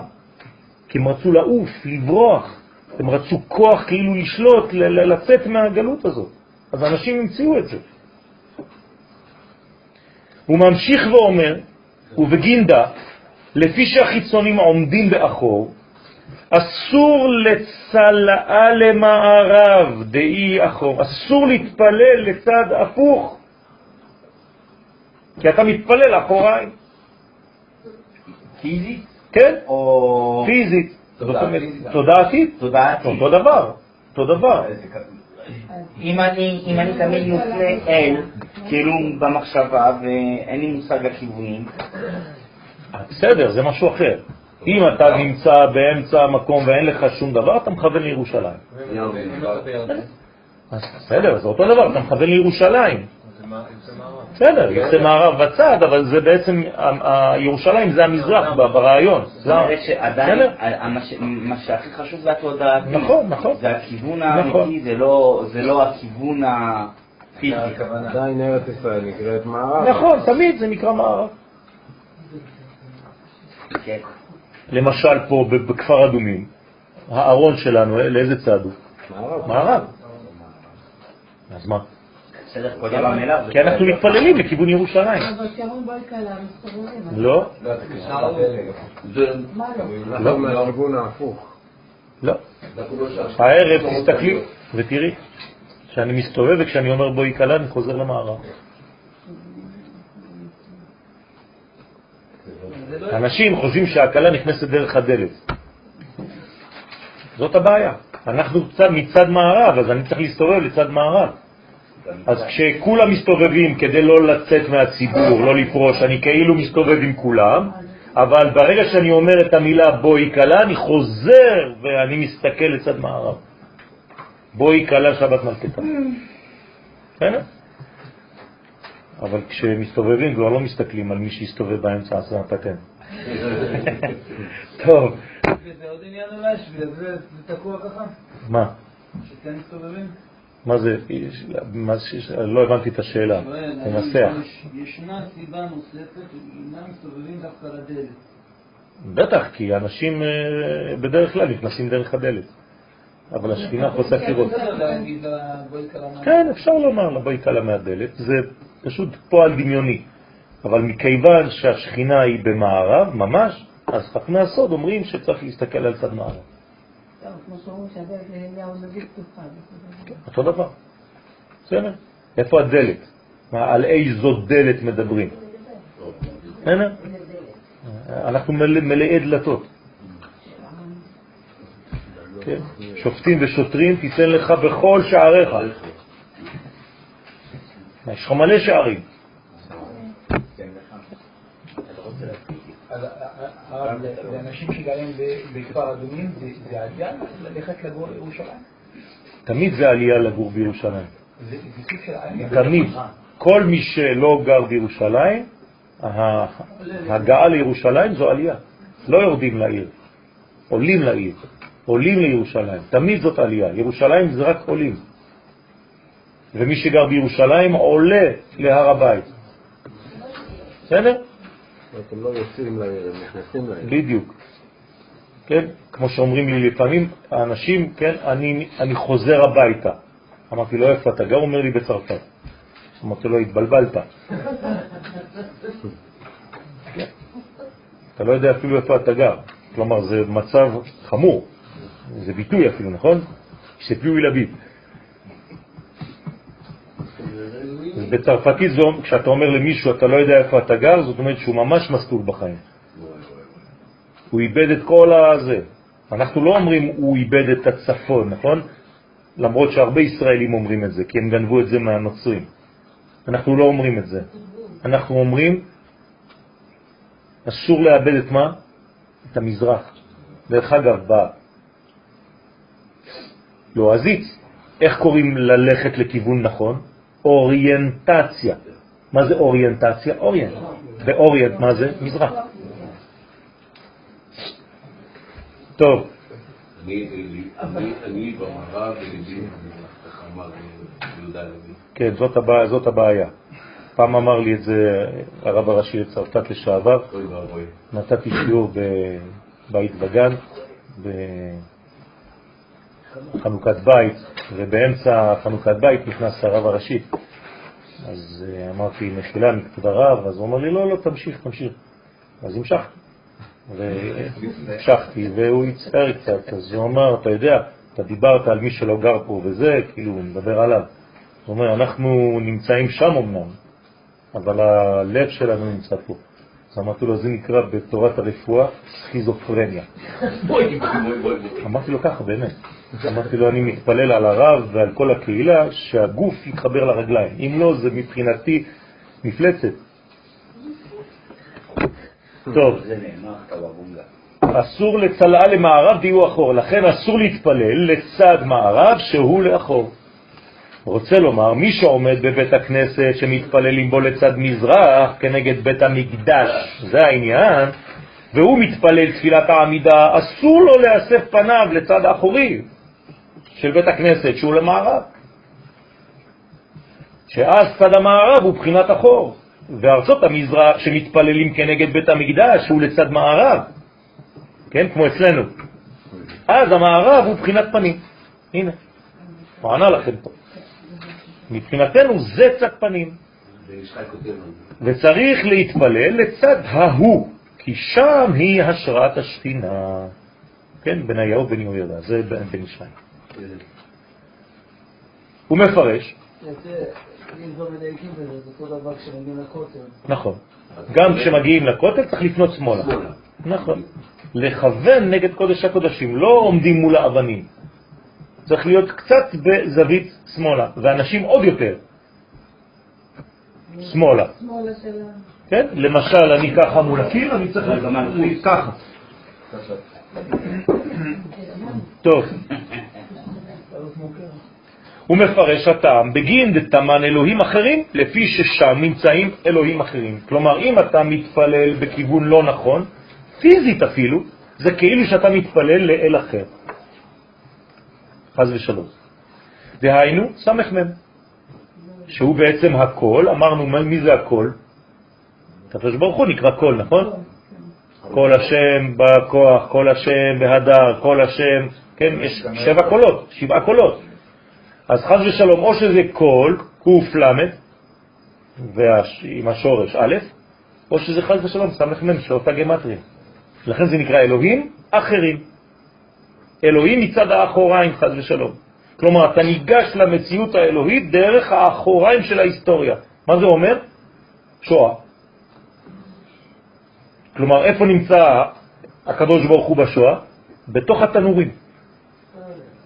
בטח, הוא לא מחוץ לשם, הוא היה שם, בגטו, איתם, עם כל, עם כל עמנו, כן? אבל מצד האחור של ההיסטוריה. כלומר, במקום לגשת להיסטוריה האלוהית, לתענוג האלוהי בעונג, אתה מקבל בסופו של דבר את הכל, אבל זה עובר דרך, חז ושלום, פוגרומים וחורבנות וכל מיני דברים כאלה. אנחנו לא רוצים את זה. אנחנו רוצים שהקדוש ברוך הוא יתגלה ברחמים. עכשיו, איך הקדוש ברוך הוא, איך אני יכול לגרום לו לקדוש ברוך הוא להתגלות ברחמים? בדה ספרה. בספר הזוהר. בדה ספרה, דאי הוא ספר הזוהר, יפקון ישראל מן גלותה ברחמים. רק בספר הזה יוצאים עם ישראל ברחמים מהגלות. כלומר היום הפתרון לכל הרשע בעולם, מה זה? לימוד הזוהר ועיסוק בזוהר הקדוש. זה גלובלי? זה גלובלי. בסדר? כשאתה רוצה לדעת אם נוסחה היא נוסחה אמיתית, היא צריכה להיות מתאימה להכל. בני ברוך? כן, מתאימה להכל, לכל היקום. לא יודע אם זה בני ברוך או מישהו אחר, כל מי שפועל בצד הזה, בכיוון הזה, כמובן צריך לעשות את זה בצורה כמה שיותר נכונה, אבל זה הרעיון, זה לא סותר את הרעיון. אנחנו תמיד נופלים בפח של זה מסוכן. אז בגלל שזה מסוכן, אתה אומר, אז אני לא עושה כלום. לא, זה לא שחור ולבן. יש הרבה אפורים באמצע. נכון שזה יכול להיות מסוכן, אבל לא בגלל זה אתה לא עושה. גם ללדעת מצוות זה מסוכן, הרי מי שלא יודע, פטור. אז אל תדע. לא, אתה בא ללמוד. אז אותו דבר. אתה צריך לדעת שהלימוד הזה הוא הלימוד, ואתה צריך לקחת כל מיני מנגנונים של ביטחון, של בטיחות. ותמן שם המוות שבתאי. תשימו לב, שם המוות נקרא שבתאי. שבתאי זה כוכב. באיזה יום בשבוע הוא שולט? שבת. בשבת. כלומר, שבת יש לו מלאך שנקרא שם המוות. מה זה אומר? שחז ושלום, מי שלא בעצם שומר את השבת כמו שצריך, במקום לנוק מהשבת את החיים, חז ושלום זה ההפך, שם ירחם. שם ירחם עלינו, נכון? אז בעצם אפשר לעשות שיעור על זה שיש את המשפט, ובחרת בחיים, נכון. ובחרת בשבת, בדיוק. בדיוק. וגם שם עומדת הסם, סם המוות, שהיא בת זוגו של הסמך מם. כלומר, גם הם זכר ונקבה, קוראים לו סמך מם, ולאשתו קוראים סם המוות. הנקראת שבתאי. כלומר, מה זה שבתאי בעצם? לא. תסתכלו, זה כתוב לכם מול העיניים, רבותיי. אי שבת. אי שבת. אי שבת, אנטיתזה של השבת.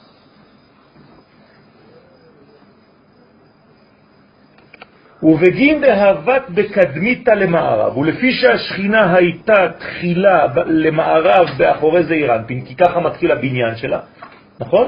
מאיפה היא מתחילה את הבניין שלה, המלכות? מאחור, תמיד. נכון. וחזרת לימינה, ואחרי זה היא עוברת לפנים, או לימין, חזרה לימין, דהיינו פני זה, אותו דבר.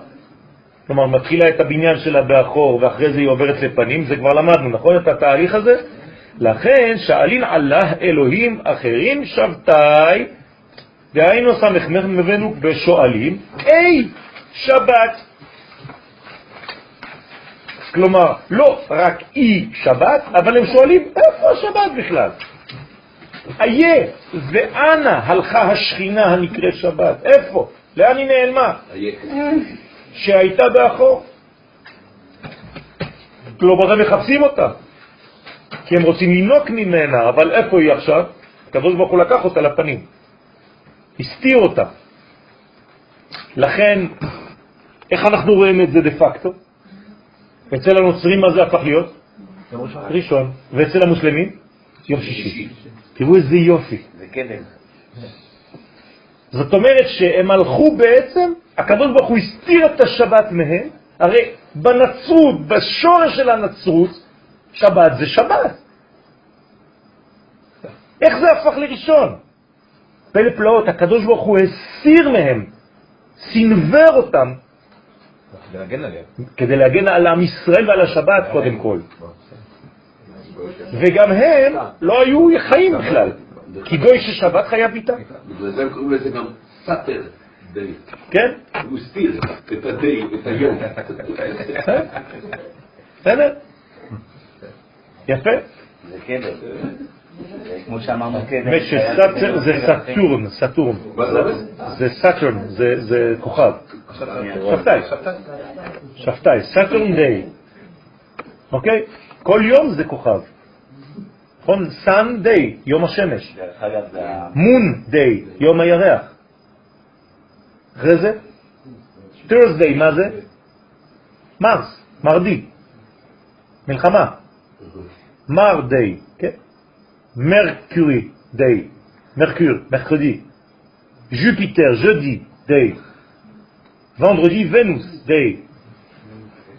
זה אותו דבר. סטיון זה גם ה- Saturn, Saturday. זה גם הכוחות של השגעון. נכון, נכון. שזה כאילו, אם אתה... אם אתה אם אתה לא... בדיוק, בדיוק, בדיוק. בדיוק. כי במקום שהשכינה עומדת, כעת, בפנים, לא יכול להסתכל, מחמת אורה הגדול. אז הקדוש ברוך הוא שם אותה בצד שהוא לא יכול כבר להסתכל עליה, ואומר, שבתאי עטוון דילה אי שבת. אז הוא שואל בעצם, אי שבת, איפה השבת? כי האותיות של שבתאי הם אי שבת. וכשאין שבת זה אי שבת. זהו. המקצועות זה גם ככה, שאתה אי עד הסוף, חשמלה, אי, כאילו, אני לא יודע מה אני רוצה להגיד, אבל... לא, אבל זה לא עם א', אתה לא אומר חשמלאי עם א' בסוף, זה חשמלאי עם י', אה, אתה לא מוסיף א'. לא, אין א'. אתה מכניס את האלוקות בתוך המקצוע. מה? לכן אתה הופך. נכון. אז אנחנו בעצם שואלים בשבת, גם אנחנו, איה, מקום כבודו להעריצו. כלומר, מה אנחנו שואלים כשאנחנו שואלים איה? איה זה איפה, נכון? אבל מה זה בעצם האיה הזה? מאיפה לקחנו את האותיות האלה?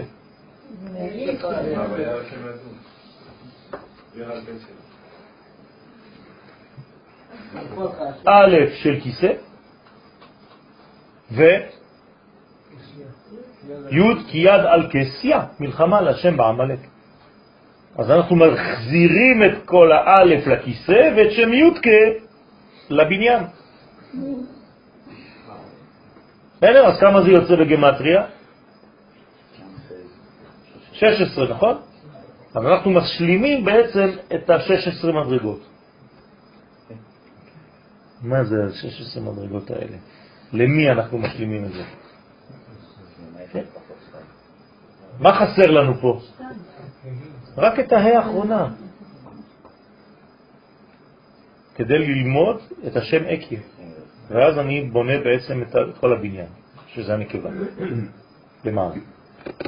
וצריכים ישראל לשני לה, עתה ושמה ועובדה. וצריכים ישראל לשנות לשכינה את מקומה, את שמה, את מעשיה.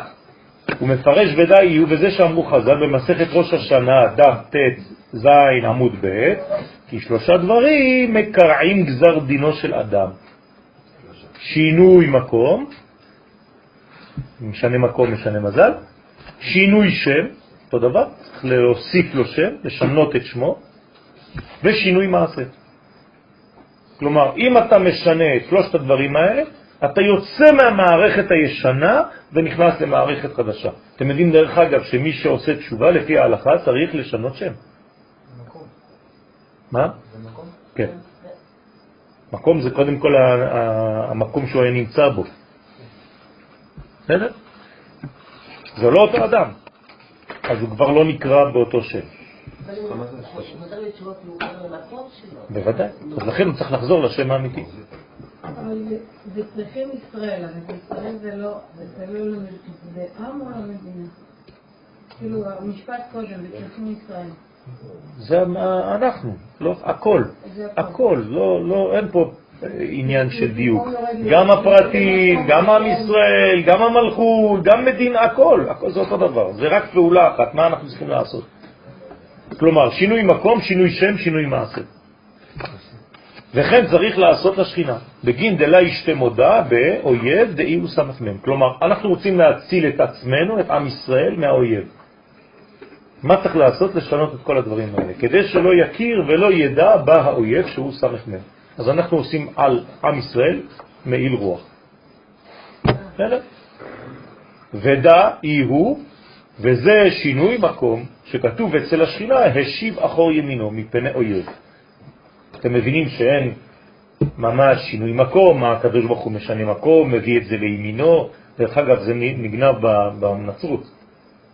הם אומרים שכאילו הקדוש ברוך הוא לקח את ההוא ושם אותו לימינו.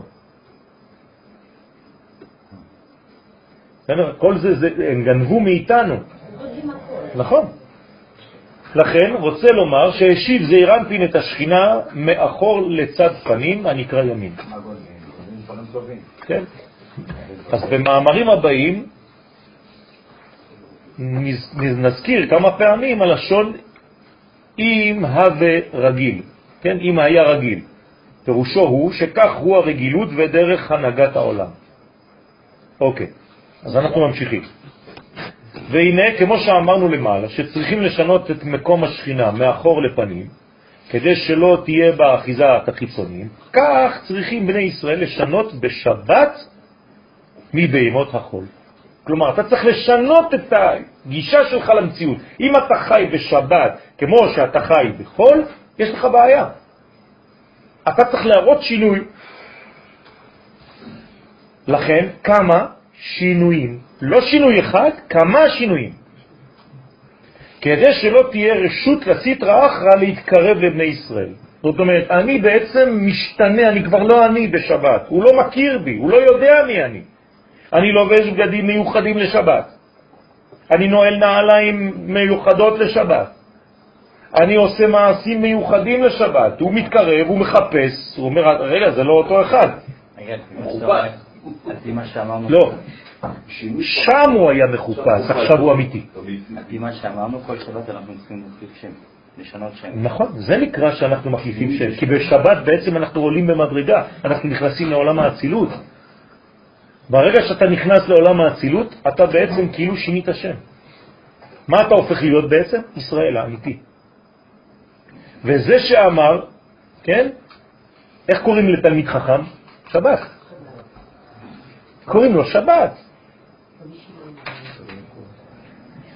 אם זה זכאן, לנטרה שבת, אז אם זוכר בני ישראל לשמור את השבת כראוי, צריך לשנוי אלה מיומין וחולה, אז צריכים לשנותו מימות החול. זה הסוד של השבת.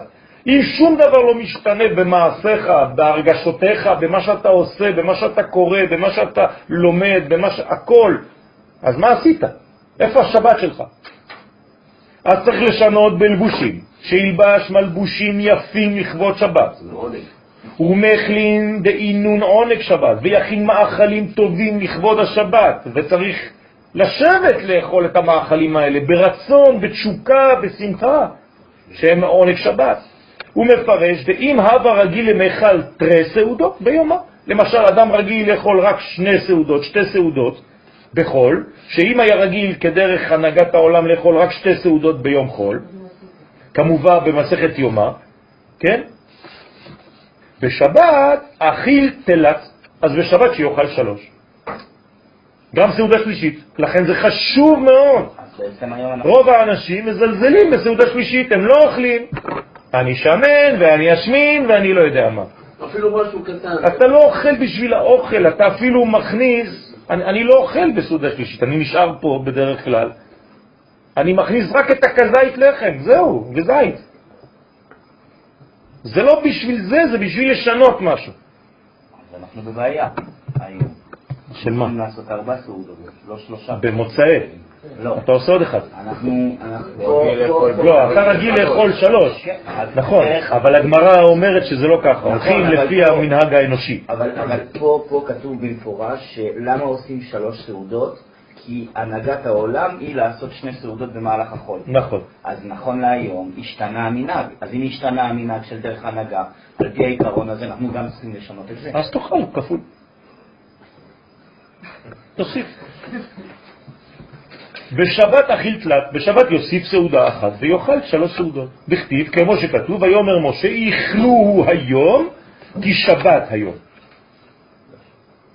בסדר? מה? שבת היום לשם. כן, כי לא. נכון, כי שבת היום לשם, היום לא תמצאו בשדה. ודרשו, אז כמה פעמים כתוב? שלוש פעמים. היום, היום, היום. נכון? ויאמר משה יאכלו היום פעם אחת, כי שבת היום פעם שנייה, לשם, היום, שלוש פעמים, לא תמצאו בשדה. זה רמז לשלוש סעודות. אז זה דוחה את השיטה של ורבוע. יש את- העניין גם של מנוחה בשבת, נכון? מה? אמרת לנו פה, יש עניין גדול מאוד של המנחה. המנחה בשבת היא מנחה מיוחדת, כי היא נקראת עת רצון, שעולים למדרגה של, לא נכנס עכשיו לפרטים, כן? מדרגה גבוהה מאוד, ששם בעצם נענה אליהו הנביא. כלומר, בשבת אחרי הצהריים במנחה, שם אפשר לבקש הכל. זה הזמן הכי טוב לבקשות. הכל חשוב בשבת. לא, לא, לא, לא, לא, לא, בסדר. למה אתם הולכים לקיצוניות? אני אומר דברים מאוד מדויקים, ואתם מוסיפים דברים שלא קשורים. לא אמרתי שנוסף לא חשוב, אמרתי מנחה זאת התפילה הגבוהה ביותר. לא אמרתי שאחרים לא. היום לא תמצאו בשדה, דרשו חז"ל במסכת שבת, דף קי"ז עמוד ב', כי שלושה היום, שלוש פעמים, כן, היום, נזכרים בפסוק הזה. באים ללמד שצריך לאכול שלוש סעודות בשבת. ובחולה צריך למעבד בשבת תוספת, וגם מה שאתה אוכל, אתה אוכל יותר מכרגיל. ובכל דבר צריך לעשות בשבת תוספות. הכל. אתה משנה את הכל. דהיינו, אם דהבה דאם הווה רגיל למאכל ביומא דחולה נהמה וחמרה, למשל בשבוע אתה שותה יין ואתה אוכל לחם, שאם היה רגיל כדרך הנהגת העולם לאכול בימות החול לחם ויין, אז יוסיף בשבת ביסרה, תאכל בשר בשבת, תעשה משהו שאתה לא רגיל, סלט שאתה לא רגיל לאכול בשבוע. יוסיף בשבת בשר. ויכוון לכבוד שבת. כל הזמן הרעיון הוא שאני עושה שינוי בשבת להראות שאני בעצם משתנה. ואנחנו אומרים את זה בכוונות, הבן ישחי אומר, החלפתי סמלותיי, הצעתי מיטתי, כן? הדלקתי את הנרות, עשיתי מלא דברים שהם לא רגילים בשבילי, לכבוד יום השבת. מה מסתתר מאחורי זה? מה מסתתר מאחורי שבת? אני לא עבד של שבת. אני לא, תמיד מול הפנים שלי זה הקדוש ברוך הוא, נכון? אותו דבר, הקדוש ברוך הוא, אתה לא יכול לראות אותו. לא, מהביע למלכות. מה? לעלות מהביע למלכות. כן. גם כן, הקטע של השבת הוא כאילו לעזוב את הביע. אתה יוצא מזה. אמרתי, בשבת אנחנו חוזרים לאצילות, נכון? כן. בשבת אנחנו עולים לאצילות. ברגע שעלית לאצילות, אתה בעצם נכלל בתוך הקומה הזאת. מה יש בקומה הזאת? מה חסר שם בקומה הזאת? החיסרון. זאת אומרת שבשבת אתה צריך להרגיש מלא, בהכל. אם אתה מרגיש עצוב בשבת, יש בעיה. אתה צריך להרגיש מלא, שלם. עכשיו, מה נשאר פה? אבל גם פה אני צריך להרגיש. לא, זאת המטרה של זה המטרה של העולמות. יום שכולו שבת. בינתיים... כל מה שאנחנו לומדים כבר עכשיו, השלוש שעות, כן. בסופו של דבר, הקדוש ברוך הוא עשה פה ניתוק. לא ניתוק, אה, הבדלה. לא. אל תבלבלו. אני מדבר על הניתוק שאמרת, בסופו של דבר, אני בעולם הזה, אני, אולי המילים לא נכונות, אבל הרעיון הוא ככה.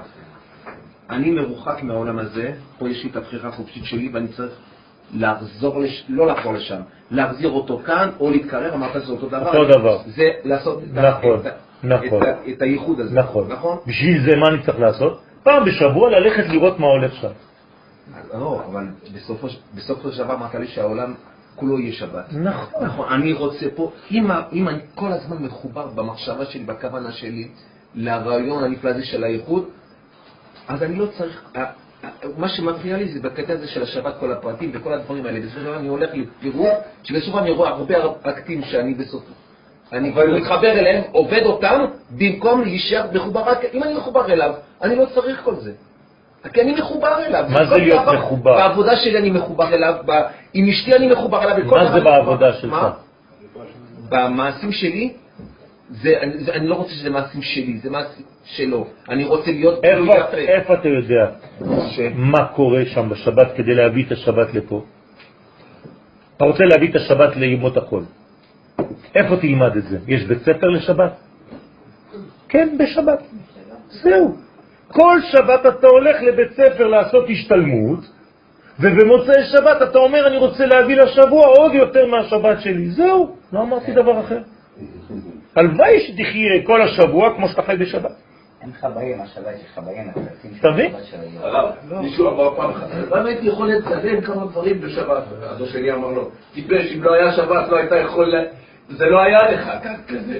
כלומר, השבת היא היא בעצמה כל כך... אז אנחנו למדים, אנחנו כל הזמן הולכים ללמוד מהשבת, וזה כל כך פנימי, שאני צריך בעצם חיים שלמים של שבתות, של כל שבוע, כדי להכניס לי. זה, זה חינוך. הילדים שלך גדלים עם התכונה הזאת השבתית, שזה משפחה, שכולם צריכים להיות ביחד, שזה כל הדברים האלה, כדי להביא את זה אחר כך לשבוע. כן, אבל זה לא השבת עצמה שחשובה. בוודאי שזה לא. חשוב, השבת היא בעצם הולכת רק להתפתח. הנשמה של- הנשמה שלי היא החשובה ביותר. עכשיו היא בחול. מה הכוונה? גם בשבת היא בחול. אני לא, לא. על 120. אני- הקדוש ברוך הוא ניתק אותי כרגע מזה, ככה אמרנו שאולי זה טעות מחשבתית ובגלל זה אני טועה במה שאני אומר. כשהנשמה יורדת לעולם הזה, היא לא יורדת. מתלבשת, בגוף. היא יכולה להיות גם בלי גוף, נכון? לא, אבל אתה מתבלבל. הנשמה לא יורדת, הנשמה זה רק קו של אור שנכנס לראש שלך. אוקיי, אבל... היא לא ירדה, אתה חושב שחתכו אותה. היא הייתה פה יום אחד והביאו אותה לפה. לא! הנשמה תמיד ממשיכה לרדת אליך. אני עכשיו רואה חוט שמחבר אותך. אתה חשבת שחתכו את החוט הזה, היא הייתה יום אחד שם, הביאו אותה לפה. אם זה ככה, מה זה אומר? שהנשמה היא לא אינסופית. כי יום אחד היא שם ופעם אחת היא פה, וזה לא נכון. נשנה רק גוף כל הזמן. יפה, זה רק הלבושים שלך. לכן אמרתי, כל העבודה שלנו זה רק בלבושים. מה זה אך בצלם יתהלך איש? רק בגלל שיש לו צלם שהוא יכול להתהלך, זה כל רגע נכנס בו. אין העדר ברוחניות. אם היה העדר, זאת אומרת שיום אחד הנשמה שלך הייתה פה, והיא ירדה לעולם והיא כבר לא פה. לא, לכן הנשמה היא טהורה. בוודאי, כי כל הזמן קשורה. שום דבר לא יכול לחבל אותה. לחבל בה, אתם מבינים את העיקרון? זאת הבעיה. כלומר, מי קיים בעצם? רק השבת. אין אפילו ימות החול, זה רק אילוזיה. עובדה, היום, עוד מעט אתה תגיד היום יום שישי בשבת. מה זה יום שישי בשבת? זה חלק שש מהשבת, זה יש רק שבת. דרך אגב, איך קוראים לשבוע בלשון חז"ל? שבת. כל השבוע נקרא שבת בגמרא, לא? אין דבר כזה שבוע בגמרא. המילה שבוע לא קיימת. המילה שבת, זהו, אין משהו אחר. נכון, שבת. בסדר? האם הדבר הזה ברור? אז עכשיו, כל הדברים האלה, איך זה נקרא? תוספת שבת. מה זה התוספת? איך אנחנו קוראים לזה היום? נשמה יתרה. מה זה נשמה יתרה? זאת אומרת, במקום לרדת, למשל, יש לך פלוקס של 100, היום בשבת יהיה לך 200. זהו. כלומר, האנרגיה שיורדת היא הרבה יותר חזקה. הצינור היה דק, לא יודע כמה זה בצול, כן? עכשיו שמים לך צינור כזה עבה. זהו, זה, זה השבת, זהו, זה אור יותר גדול. לכן אתה צריך לש... לנצל את זה, למה? כי אם אתה לומד בשבת דברים יותר פנימיים, אתה מסוגל להבין אותם עוד יותר. כי יש לך עכשיו מדרגות יותר גדולות, יותר רחבות, תנצל את ההזדמנות, חבל. אם אתה חז ושלום בשבת קורא סתם עיתונים לאישה או לא יודע מה, לגבר או לא יודע מה, לא עשית כלום, חבל. תקרא דברים שאתה לא מסוגל להבין בשבוע, אתה תבין אותם בעזרת השם. כי הכל נפתח, הכל פתוח, הכל... הראשונה שמגיעים. לארץ ישראל. יפה, כאילו, אז זה כבר מה שהוא אומר. אתה רוצה לחיות יותר בשבת, נכון? תעלה לארץ. כלומר, ארץ ישראל זאת השבת מבחינת מקום. אז אתה כבר חי בשבת כל הזמן, מבחינת מקום. מבחינת מקום.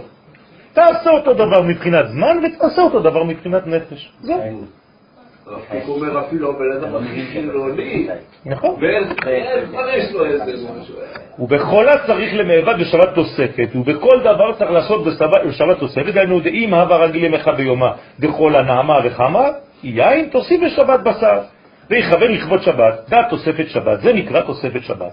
שינוי מעשה, מה שצריך לעשות שינוי מעשה בשבת, היינו, דאם הווה רגיל למעבד ובדה בחול, שאם היה רגיל כדרך הנהגת העולם לעשות מלאכה בימות החול, מ-39 מלאכות שאסור לעשות בשבת, אבל מותר לעשות אותם בחול. זה, זה, זה החול שלנו, זה 39 מלאכות.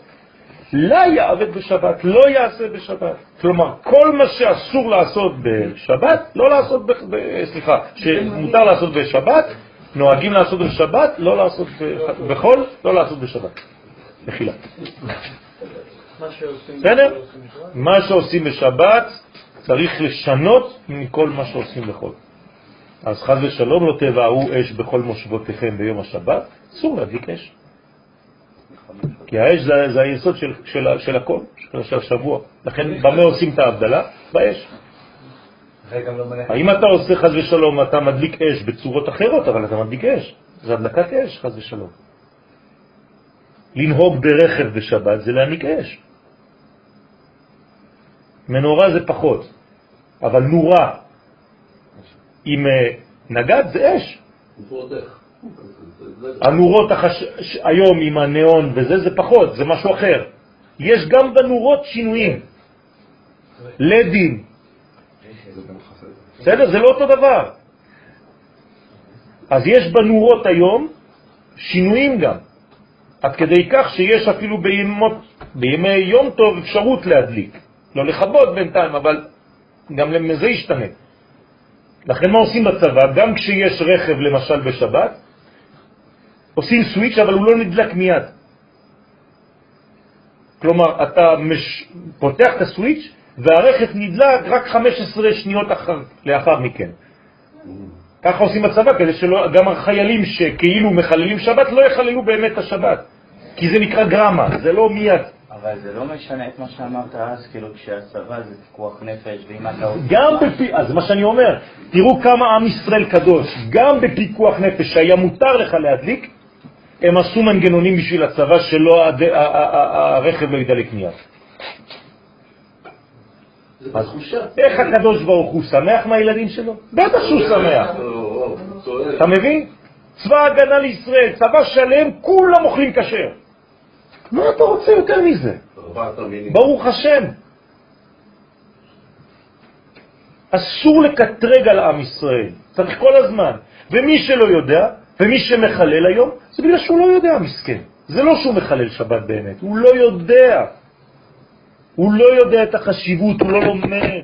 לכן אמרתי לכם שמי שלא לומד, הוא לא יכול לדעת, מסכן. אז הוא הולך, אז הוא מדליק אש, אז הוא מדליק...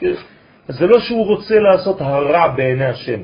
אין יהודי שרוצה לעשות רע. הוא לא יודע את החשיבות של הדבר, אז אסור לקטרג, אסור להגיד, כן, אני זה ואני זה. לאט לאט, בעזרת השם, האנשים חוזרים, מבינים, מפנימים. צריך זמן. לא ללכת נגד, לא לצאת נגד, לא לעשות מלחמות, לא לעשות... לאט לאט. אמרנו שאפילו הסמ"ם השטן הוא בריאה של האנשים. נכון, נכון. למה להגיד רק ליהודים שהם טובים? כל העולם. בוודאי. אם הוא עושה את העבודה שלו, גם העולם טוב. לא, אפילו יהודי, אם הוא לא עושה העבודה שלו, אז... למה להגדיר את זה רק על היהודים? זה מה שמפריע לי. לא אמרתי שאני מגדיר את זה רק על היהודים. אני עכשיו מדבר כי אנחנו אמורים לשמור שבת. אני מדבר עכשיו על שבת. לא, השאלה שלי זה, האם יש רע באומות העולם? בוודאי. בוודאי שיש רע באומות העולם. יש רע באומות העולם. ויש רע בחיצוניות ישראל. אבל בפנימיות של ישראל אין רע. כי הנשמה של אומות העולם הן לא נשמות של אצילות. הנשמות של אומות העולם הן באות מעולמות נמוכים יותר. זה נקרא רע, רע זה לא רע לעשות רע, כן, נגטיב. רע זה פשוט אהבת המציאות, אהבת החיים. זה נקרא רע. יוצר אור ובורא רע. הקדוש ברוך הוא בורא את הרע. הרע, היום אנחנו מתרגמים רע, אנחנו לא מבינים בכלל מה זה רע. זה לא זה רע. כשאני אוהב את החיים, כשאני אוהב את כל לחיות, זה נקרא רע. בסדר? אחד מה, מה, מהאלים של מצרים נקרא רע. זה זה העניין, רע. כל אחד נקרא רע, כולם, בפה רע, פרעה, רע, אמסס, רע. כן. אמרנו שראשי תיבות של הרע זה רצון עצמו. נכון. אז יש בעם ישראל גם רצון עצמו. בחיצוניות. נכון, לא בפנימיות. כי פנימיות זה הנשמה. הנשמה לא רוצה שום דבר לעצמה, היא רוצה רק העולם- העולם- גם הפנימיות היא חיצונית. כי השורש נשמה שלהם, גם הפנימיות היא חיצונית, מה, בגלל שהיא באה מעולמות חיצוניים. אז יש מצב ממש חובה ל- לפעמים לה- להרוג אותם. לא, אני צריך להביא, כמו שהוא אמר, את השבת של ישראל לאומות העולם, לא צריך להרוג שום דבר. את מי אני הורג? רק מי שהוא נגד החיים, זהו. הוא לא רלוונטי. הוא בא להרוג חיים, אותו צריך להרוג, זהו, כי הוא מחבל. מי שלא בא לחבל בחיים, אסור להרוג אותו. אין שום סיבה להרוג שום גוי, חס ושלום. רק אם הוא מחבל בחיים. מישהו נגד החיים, מישהו אנטי חיים, מצווה להרוג אותו מיד. הדאו דכתיב, זה שכתוב ששת ימים תעבוד. מה זה ששת ימים תעבוד? לא, אני שואל, זה, זה מצווה? אה, מעניין, אה? מעניין, לא? איך זה? כן, אני שואל גם. ששת ימים תעבוד, ועשית כל מלאכתך. ויום השביעי, שבת לשם אלוהיך, לא תעשה כל מלאכה. שינוי השם, מה שצריך לעשות שינוי השם בשבת, איך משנים את השם בשבת? כי לכל יום העקר אלה מעשה, לכל יום קוראים ימי המעשה, על שם שעושים בו מלאכה. כמה דעת אמר, כמו שנאמר, ששת ימי המעשה. אבל וביום השביעי קרא לשבת.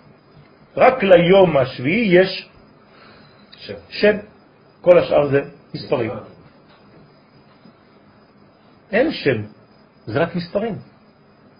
רק לשבת יש שם, אבל יש לו גם מספר. קוראים לו יום השביעי, וקוראים לו שבת. מה ההבדל בין יום השביעי לבין שבת? שמיני, זה מה שבת הוא בתוך היום השביעי. יפה. השבת הוא כבר שמיני,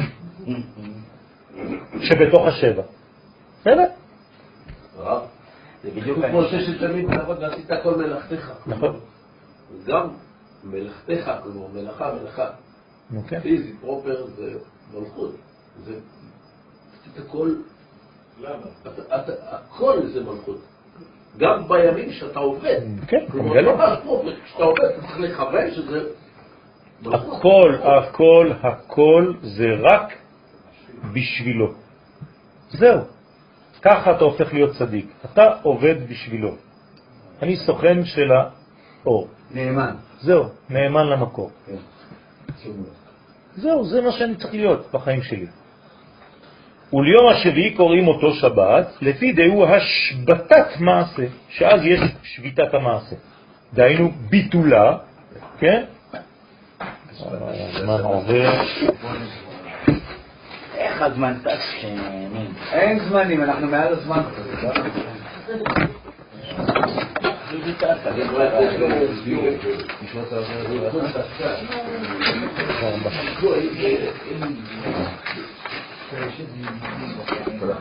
אז זה ביטולה דעובדה.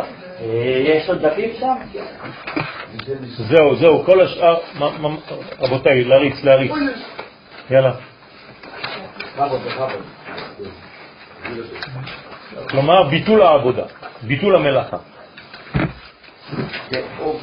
דרך אגב, הרב כאן, אה, עם כל הכבוד, כן, הוא כתב ביטול המלאכה, אבל זה ביטול העבודה, זה לא אותו דבר. כלומר, צריך מאוד מאוד מאוד להקפיד כדי להיות זהיר בדיוק של הדברים. הזוהר אומר ביטול דעובדה, והוא כותב ביטול המלאכה. זה לא נכון. יש הבדל בין עבודה לבין מלאכה. מה ההבדל בין עבודה לבין מלאכה?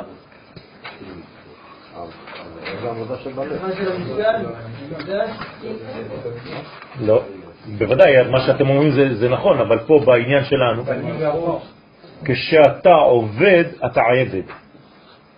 וכשאתה במלאכה, אתה מלאך. זה משהו אחר. בסדר? צריך לדעת גם בעבודה שלך להיות מלאך, בדיוק. ולא עבד. אז ביטול המלאכ... העבודה, לא המלאכה. כי, כש, כי השם שבת מורה על השבתת העבודה.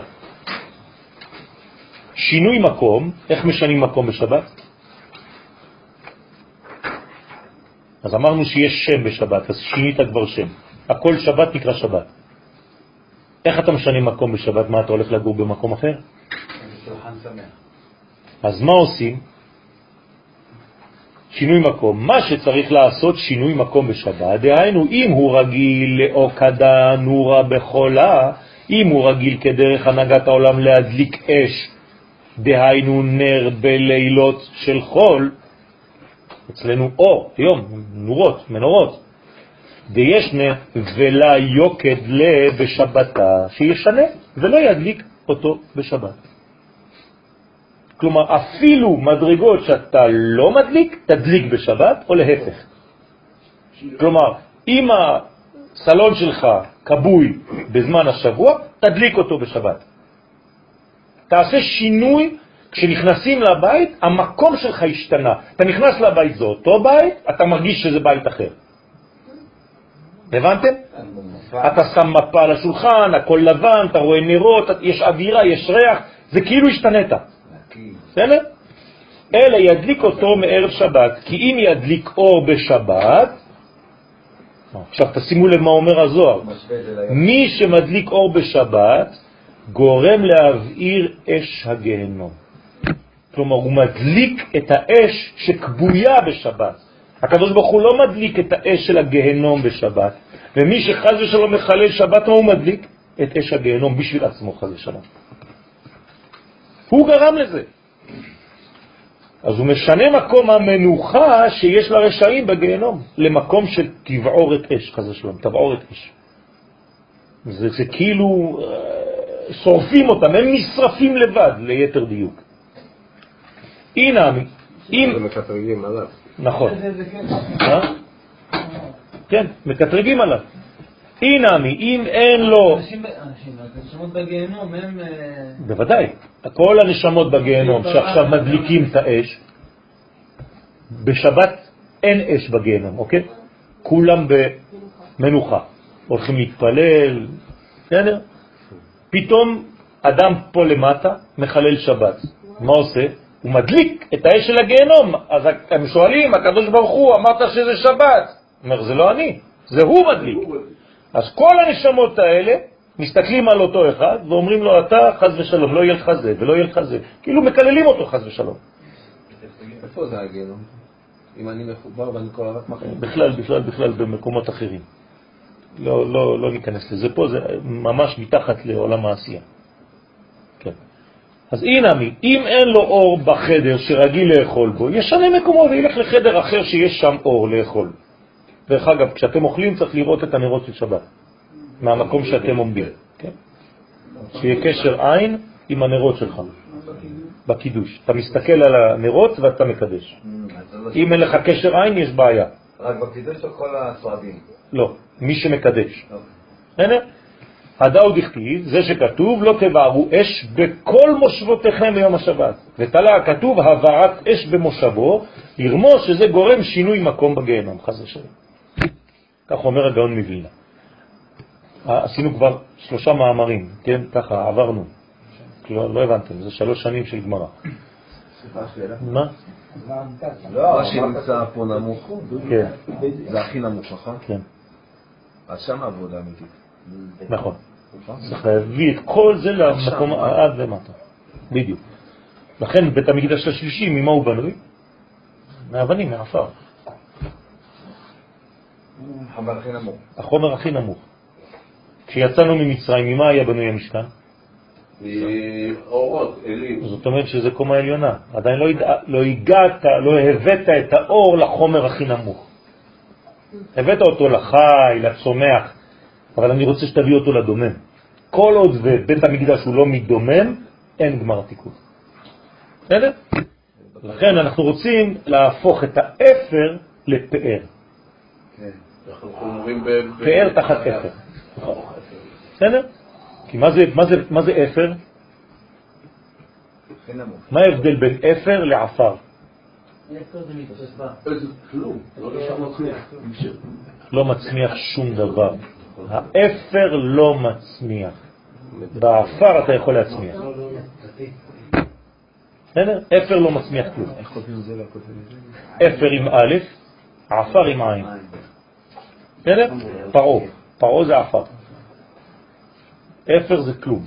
אז אתה צריך להפוך את האפר לפאר, לתפארת. רופא, אותו דבר. כן, רופא. מאמר הבא, חסר במנטובה, זאת אומרת בהוצאה מיוחדת, אז הוסיפו, האריזל, האריזל הוסיף אותו בספר דרך אמת.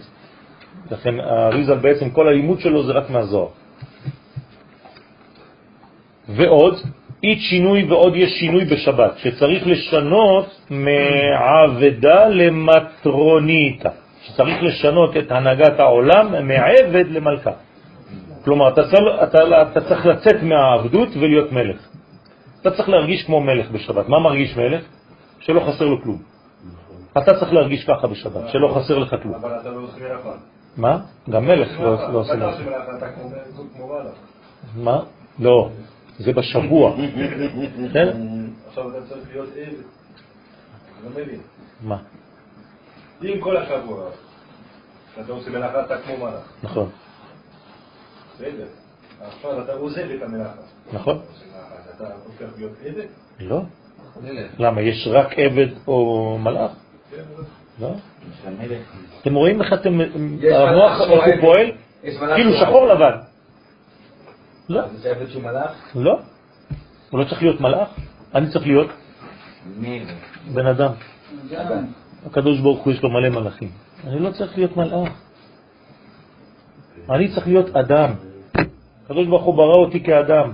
ומלך זה הגדול שבאדם. מלך וכהן גדול, מי קודם? מלך. בסדר? את המלך אסור לראות ערום. הלכה. למה? מה? כן, זה ביטוי, למה אבל? מאיפה בא הביטוי הזה? המלך ערום. שמעתם, בעברית יש ביטוי כזה, נכון? בלי עם כאילו? לא. כי הוא פנים זירוס? יפה. כלומר, מה חסר לו? לבושים. יפה. ומה זה לבושים? הכל. מסך שבו מתגלה המלכות. אם אין לו מסכים, לא אכפת לי. מלך בלי לבוש, אסור לי לראות אותו. המלכות לא יכולה להתגלות. יש לו כתר, יש לו הכל. אסור לי לראות למשל את המלך הולך להסתפר. אתם יודעים את זה?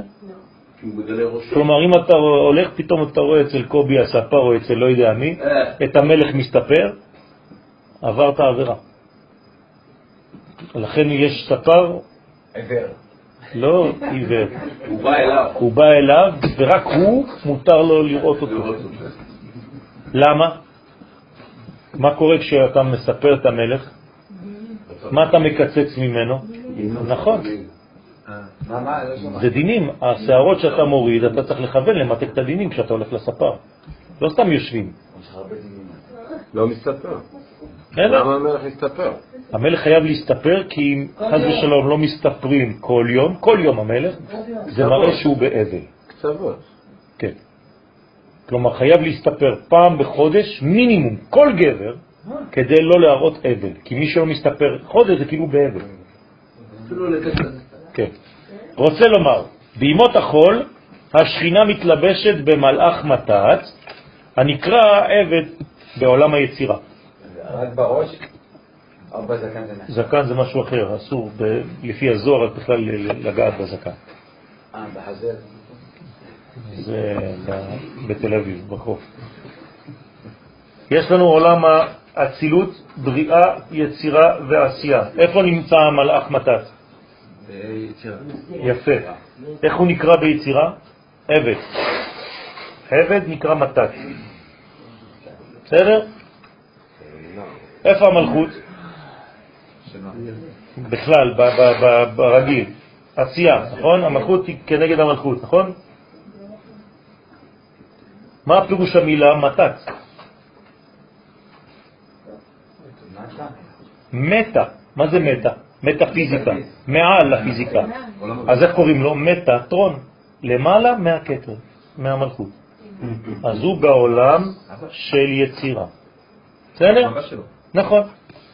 ועל ידו מתנהגת, מנהגת את העולם. כלומר, המלכות מנהגת את העולם על ידו. היצירה כאילו נוהגת בעשייה. בסדר? ובשבת היא צריכה שתתלבש במלבושי שבת, שהוא לבוש מלכות בעולם האצילות, ואז היא בעצמה מנהגת את העולם. כלומר, מה קורה לה בשבת? היא עולה, אז היא כבר לא צריכה שום דבר. היא לא צריכה אותו, היא כבר עברה אותו, היא בעולם האצילות. אין נהג בשבת, היא הנהגת. המלכות נוהגת. דלה יהון שווין שלא יהיו שווים הנהגת העולם בשבת כמו בימות החול. כלומר, כל ההלכות שאנחנו מקבלים בעולם שלנו על שבת, זה לא סתם פרטים שמעצבנים אותי שאני אשכח, להפך, זה בא רק להזכיר לי כמה אני צריך להיות מחובר למקום העליון. כשאני אומר מעצבן, לא חס וחלילה שאני לא רוצה לעצבן אותי. אני פשוט לא רוצה להיות משועבד לזה. נפשי, אני עושה, אבל אני לא רוצה להיות משועבד אתה לזה. אומר כאילו, במילים- לא אתה אומר במילים אחרות, אני לא רוצה להיות דתי. מה? אתה אומר במילים אחרות, אני לא רוצה ליפול לדתיות. את זה אני מבין יותר. ואתה צודק. אסור ליפול לדתיות גם בשבת.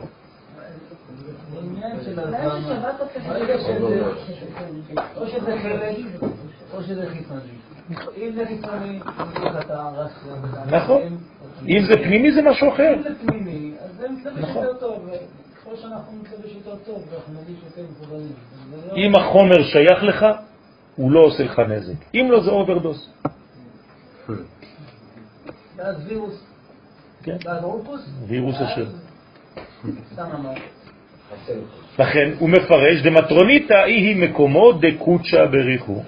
אז עכשיו, איך קוראים לה למלכות בשבת? המקום של מי? של הקדוש ברוך הוא. היא המקום שלו. האישה אמורה להיות המקום שלי. מה זה המקום שלו? אני צריך לקרוא לו, כשהוא מתגלה בה, ברוך המקום.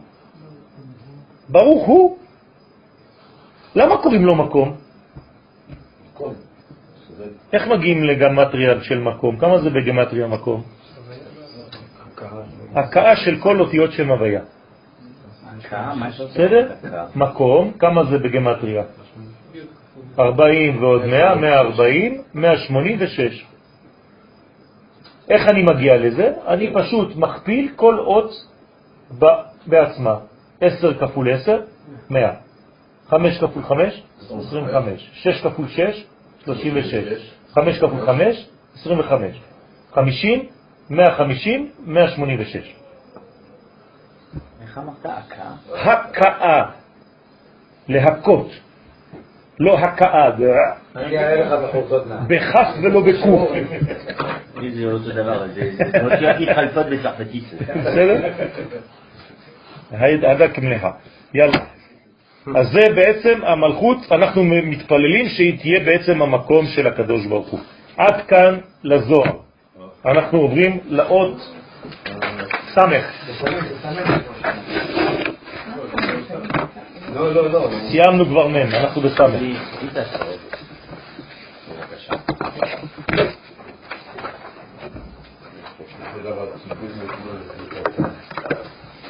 יש דפים כאלה.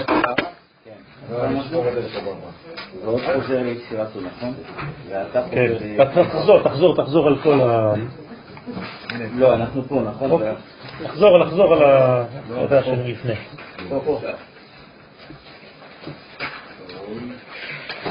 הנה, מאמר הבא, צריך להתחיל מפה, מאמר כן, מהמאמר הבא נתחיל בעזרת השם. רבותיי, יאללה, יאללה, יש עוד תרוצו. אין עוד דפים? לא,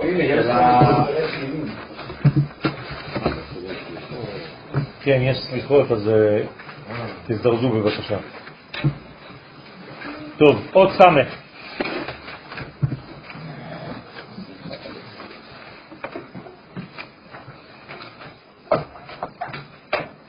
איזה מספר היא באלף בית? מהר, מהר, מהר, בלי לחשוב. לא, לא הגמטריה שלה, איזה מספר היא? ב- אני רואה את כל האצבעות שם מתחת לשולחן. 15, 15. היא מספר י"ק. האות סמך זה 15. למה? מה זה סמך? דיברנו על זה כל, ה, כל היום. צמיחת המציאות. מסך. סמך זה מסך. אם אין מסך, אין גילוי. סמיכת המציאות, מה זה סמיכת המציאות? ממש, כמו סמיכה למציאות. מה זה סמיכה? שעליה המציאות סומכת, נסמכת. הרוחניות והחומריות שבה. כלומר, כל המציאות, גם הרוחנית וגם החומרית, בכל הערכים שלה, היא בהסגרה בגבולה. כלומר, צריך שיהיה מקום סגור. כלומר, כל המציאות שלנו נמצאת בתוך בלון. זה הסמך. כל העולם בתוך קופסה אחת גדולה שנקראת החלל, חלל הצמצום. אוקיי? מעבר לחלל הצמצום אין סוף ברוך הוא. אז בעצם כולנו בתוך סמך. אז כל העולם נשמח. בסדר? אנחנו הסמך. לא, אנחנו לא הסמך. הסמך מכיל אותנו. בסדר? הסמך מכילה אותנו, זה הגלגל שמסביב. עכשיו, זה לא דיסק עם חור באמצע, זה בלון. אתם רגילים לראות את האותיות שטוחות בדו-מימד, גובה או רוחב? לא, זה תלת מימדי. אז אם תסתכל על הסמך, תבליט אותה, מה זה בעצם כדור? ספירה. אז אנחנו כאילו המרכז שמקרין על כל ה... אנחנו בתוך הנקודה האמצעית, זה בעצם העולם שלנו. אבל יש מלא עולמות מסביב. נכון, כמו התינוק בתוך השיליה. בהיותה נשמרת מבלי לעבור חוקה וערכה. זאת אומרת, מה הכי חשוב לסמך? לא לעשות בחור. כלומר, חייבים לשמור על הגבול אסור לעבור את החוק שלה. מה זה החוק שלה? זאת חוקיות העולם, אסור לעבור את החוקיות הזאת. אם לא, חז ושלום אתה עושה חור בקרום, ואם יש חור בדלי, היוסי, היוסי זה... זאת היא עמדת הסמך, זאת מה שהיא צריכה לעשות, בצורתה בכתב. בכתב ככה כותבים סמך, עיגול. ההגבלה החזקה, צריך גבול חזק, צריך לתת גבולות לכל מה שאתה עושה. כלומר, אם הקדוש ברוך הוא רוצה לסמוך נופלים, מה הוא עושה לו? סמך, סומך נופלים. בהגבלה החזקה, המקפת סביב, זה אור מקיף כזה, מבלי תת מקום לצאת מתחומי ההקצבה המציאותית. אסור לצאת מההקצבה הזאת. נתנו לך מינון מיוחד, אל תצא ממנו. אם אתה יוצא ממנו, עברת את הגבול, ברגע שעברת את הגבול אתה נשרף.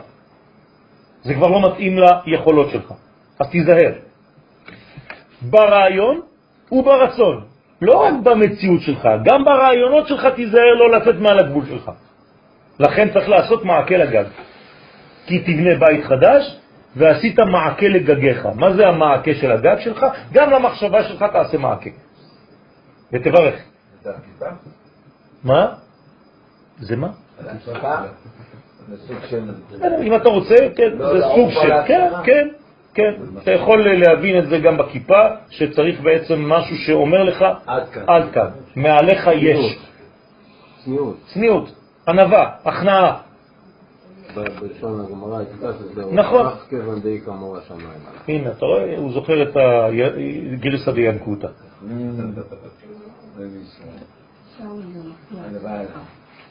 ברוך השם. זה לא, זה לא נעלם, זה בפנים, גם אצלך זה בפנים, רק הוא, לימדו אותו לחזור על זה. לא למעל ולא לתחת. כלומר, הסמך הזאת היא לא רק למעלה, גם לרגליים שלך צריך כיפה. לכן אסור ללכת יחד. נכון, בשתיים יחסי רגליו, חוץ מארץ ישראל. בארץ ישראל יש ברכה כי הארץ היא קדושה. ולא אמרנו שהלווים והכהנים הולכים יחדים? זה בארץ הקודש, ובמקום הקודש, שם בוודאי אסור שתהיה חציצה, של נעליך מעל רגליך. לא לימין ולא לשמאל, כלומר הסמך חייבת להיות סגורה לא רק למעלה, לא רק למטה, גם לימין, גם לשמאל, גם קדימה, גם אחורה. אתה צריך להיזהר איפה שאתה נמצא, לשמור על הגבולות של עצמך. אינה בעצמה ערך לחיים ולמציאות, אבל היא לא ערך בעצמה. תשימו לב, היא רק גבול, אל תהפוך אותה לערך, היא רק נותנת לך את המקום שלך. ההגבלה היא תמיד שלילה והיעדר. תמיד. אומרים לך לא, או עד כאן. כלומר, שוללים ממך מלעבור מעבר. תמיד. אבל הגבלה זו מוכרחת להיות חודרת בכל ההוויה מפורטה מאיזו ספירה שתהיה. כלומר, מה זה אומר? אבל הגבלה זו מוכרחת להיות חודרת בכל הוויה מפורטה מאיזו ספירה שתהיה. אם זה הגבלה ממש וסגירה, אז אין כניסה. אז אין כניסה. אז זאת אומרת שהיא חייבת להיות בעצם פתוחה, למה? לחדירה של מי? רק של הקודש, שכל ההוויה מפורטה מכל הספירות. כי בה תופיע, כן, או תופע, הנהרה של הצטיינות המציאות הנשארת סמוכה לאותו התוכן. זאת אומרת, דרך המסך הזה של הסמך, כל הספרות, כל הספירות, כל המדרגות הגדולות שאמורות להיכנס ולחדור, תן להם לחדור. אבל אתה כבן אדם אל תצא מזה, אבל תן להם להיכנס. זה צריך להיות בעצם לא אימפרמדיאל, אלא פרמדיאל. בסדר? תן לזה להיכנס. כדי שיהיה תוכן לחיים שלך, אם לא אתה, אתה, אתה, אתה ריק. והחלק המיוחד שהחיים קולעים שם את מטרתם. תבנה את כל החיים שלך בתוך המסגרת שנתנו לך. אתה בתוך מסגרת, אנחנו בתוך מסגרת, אין מה לעשות. הקדוש ברוך הוא הכניס אותנו לתוך בלון, כולנו בתוך הבלון. אמנם הוא גדול, אנחנו לא רואים את הסוף שלו, אבל הוא בלון. אבל הסמך אמורה להיות כאילו לתת אפשרות חדירה פנימה נכון. של קודש, נכון. אבל להבדיל, לא להכניס דברים אחרים. נכון. אז צריך שיהיה לה שם בקר. לכן אומרים לך, לכן אומרים לך תיזהר. אתה, אתה בונה את הסמך של עצמך כביכול. אתה שומר על העולם כדי שלא יחדור בו כוח זר. זה המסך. זה המסך, זה, זה החץ של אדם הראשון. בעצם שחדר כוח כזה. אבל אנחנו, לא נולד, אנחנו נולדים למציאות כזאת. מה אמרת שקמה? שכל מצוות לא תעשה בשביל לעשות. בדיוק. למשל, מה זה מצוות לא תעשה? אל תחדיר. שמור עצמך מהחדרת דברים לא נכונים לחיים שלך, המציאות שלך. למשל, אל תאכל חזיר, כי אם אתה אוכל חזיר, אתה מכניס לנפש שלך, אתה בעצם עשית חור בסמך שלך. בדיוק. אז אין לך מסך. ברגע שעשית חור במסך, יש בעיה. תן לכם דוגמה. אתם מכירים, נכון, באותיות של, של הספר תורה, את האותיות, נכון? אתם יודעים למשל שאם באלף, כן, יש לי, נגיד זה, זה יצא לי ככה, הספר תורה פסול. עכשיו, אם בקלף יש לי חור, בקלף עצמו, לא באותיות. זה גם פסול, אני חושב. כי אתה עשית חור בבלון, כאילו, עשית חור בכל דבר. פסול. פסול? כן. אבל תמיד אמרת לנו שהבלי הלבן... פסול. למה? כי חז ושלום זה אומר שיש פסול באינסוף, חז ושלום. אסור, אין דבר כזה. איך מתקנים אם יש חור? לא מתקנים, מחליפים פתח. כאילו, לא. לוקחים אה, משהו אחר. אה, רק את העירייה. לא, זה- זה- זה הכל תפור. לוקחים את עמוד. העמוד הזה, את העמודה הזאת, מחליפים אותה, כותבים חדש, מחזירים ותופרים משני הצדדים. בסדר? זה? חשוב מאוד להבין את זה. ספר תורה, אבל תפילין לא. ספר תורה. תפילין לא. בסדר? אז צריך להיזהר בדברים האלה, זה חשוב ביותר להבין את זה. לכן, זה העניין של הסמך, לא לעשות חורים במציאות של עצמנו. דרך אגב, יש שסוברים בגלל זה, ואני גם אה, קצת... אה, לא, לא לעשות חורים בגוף.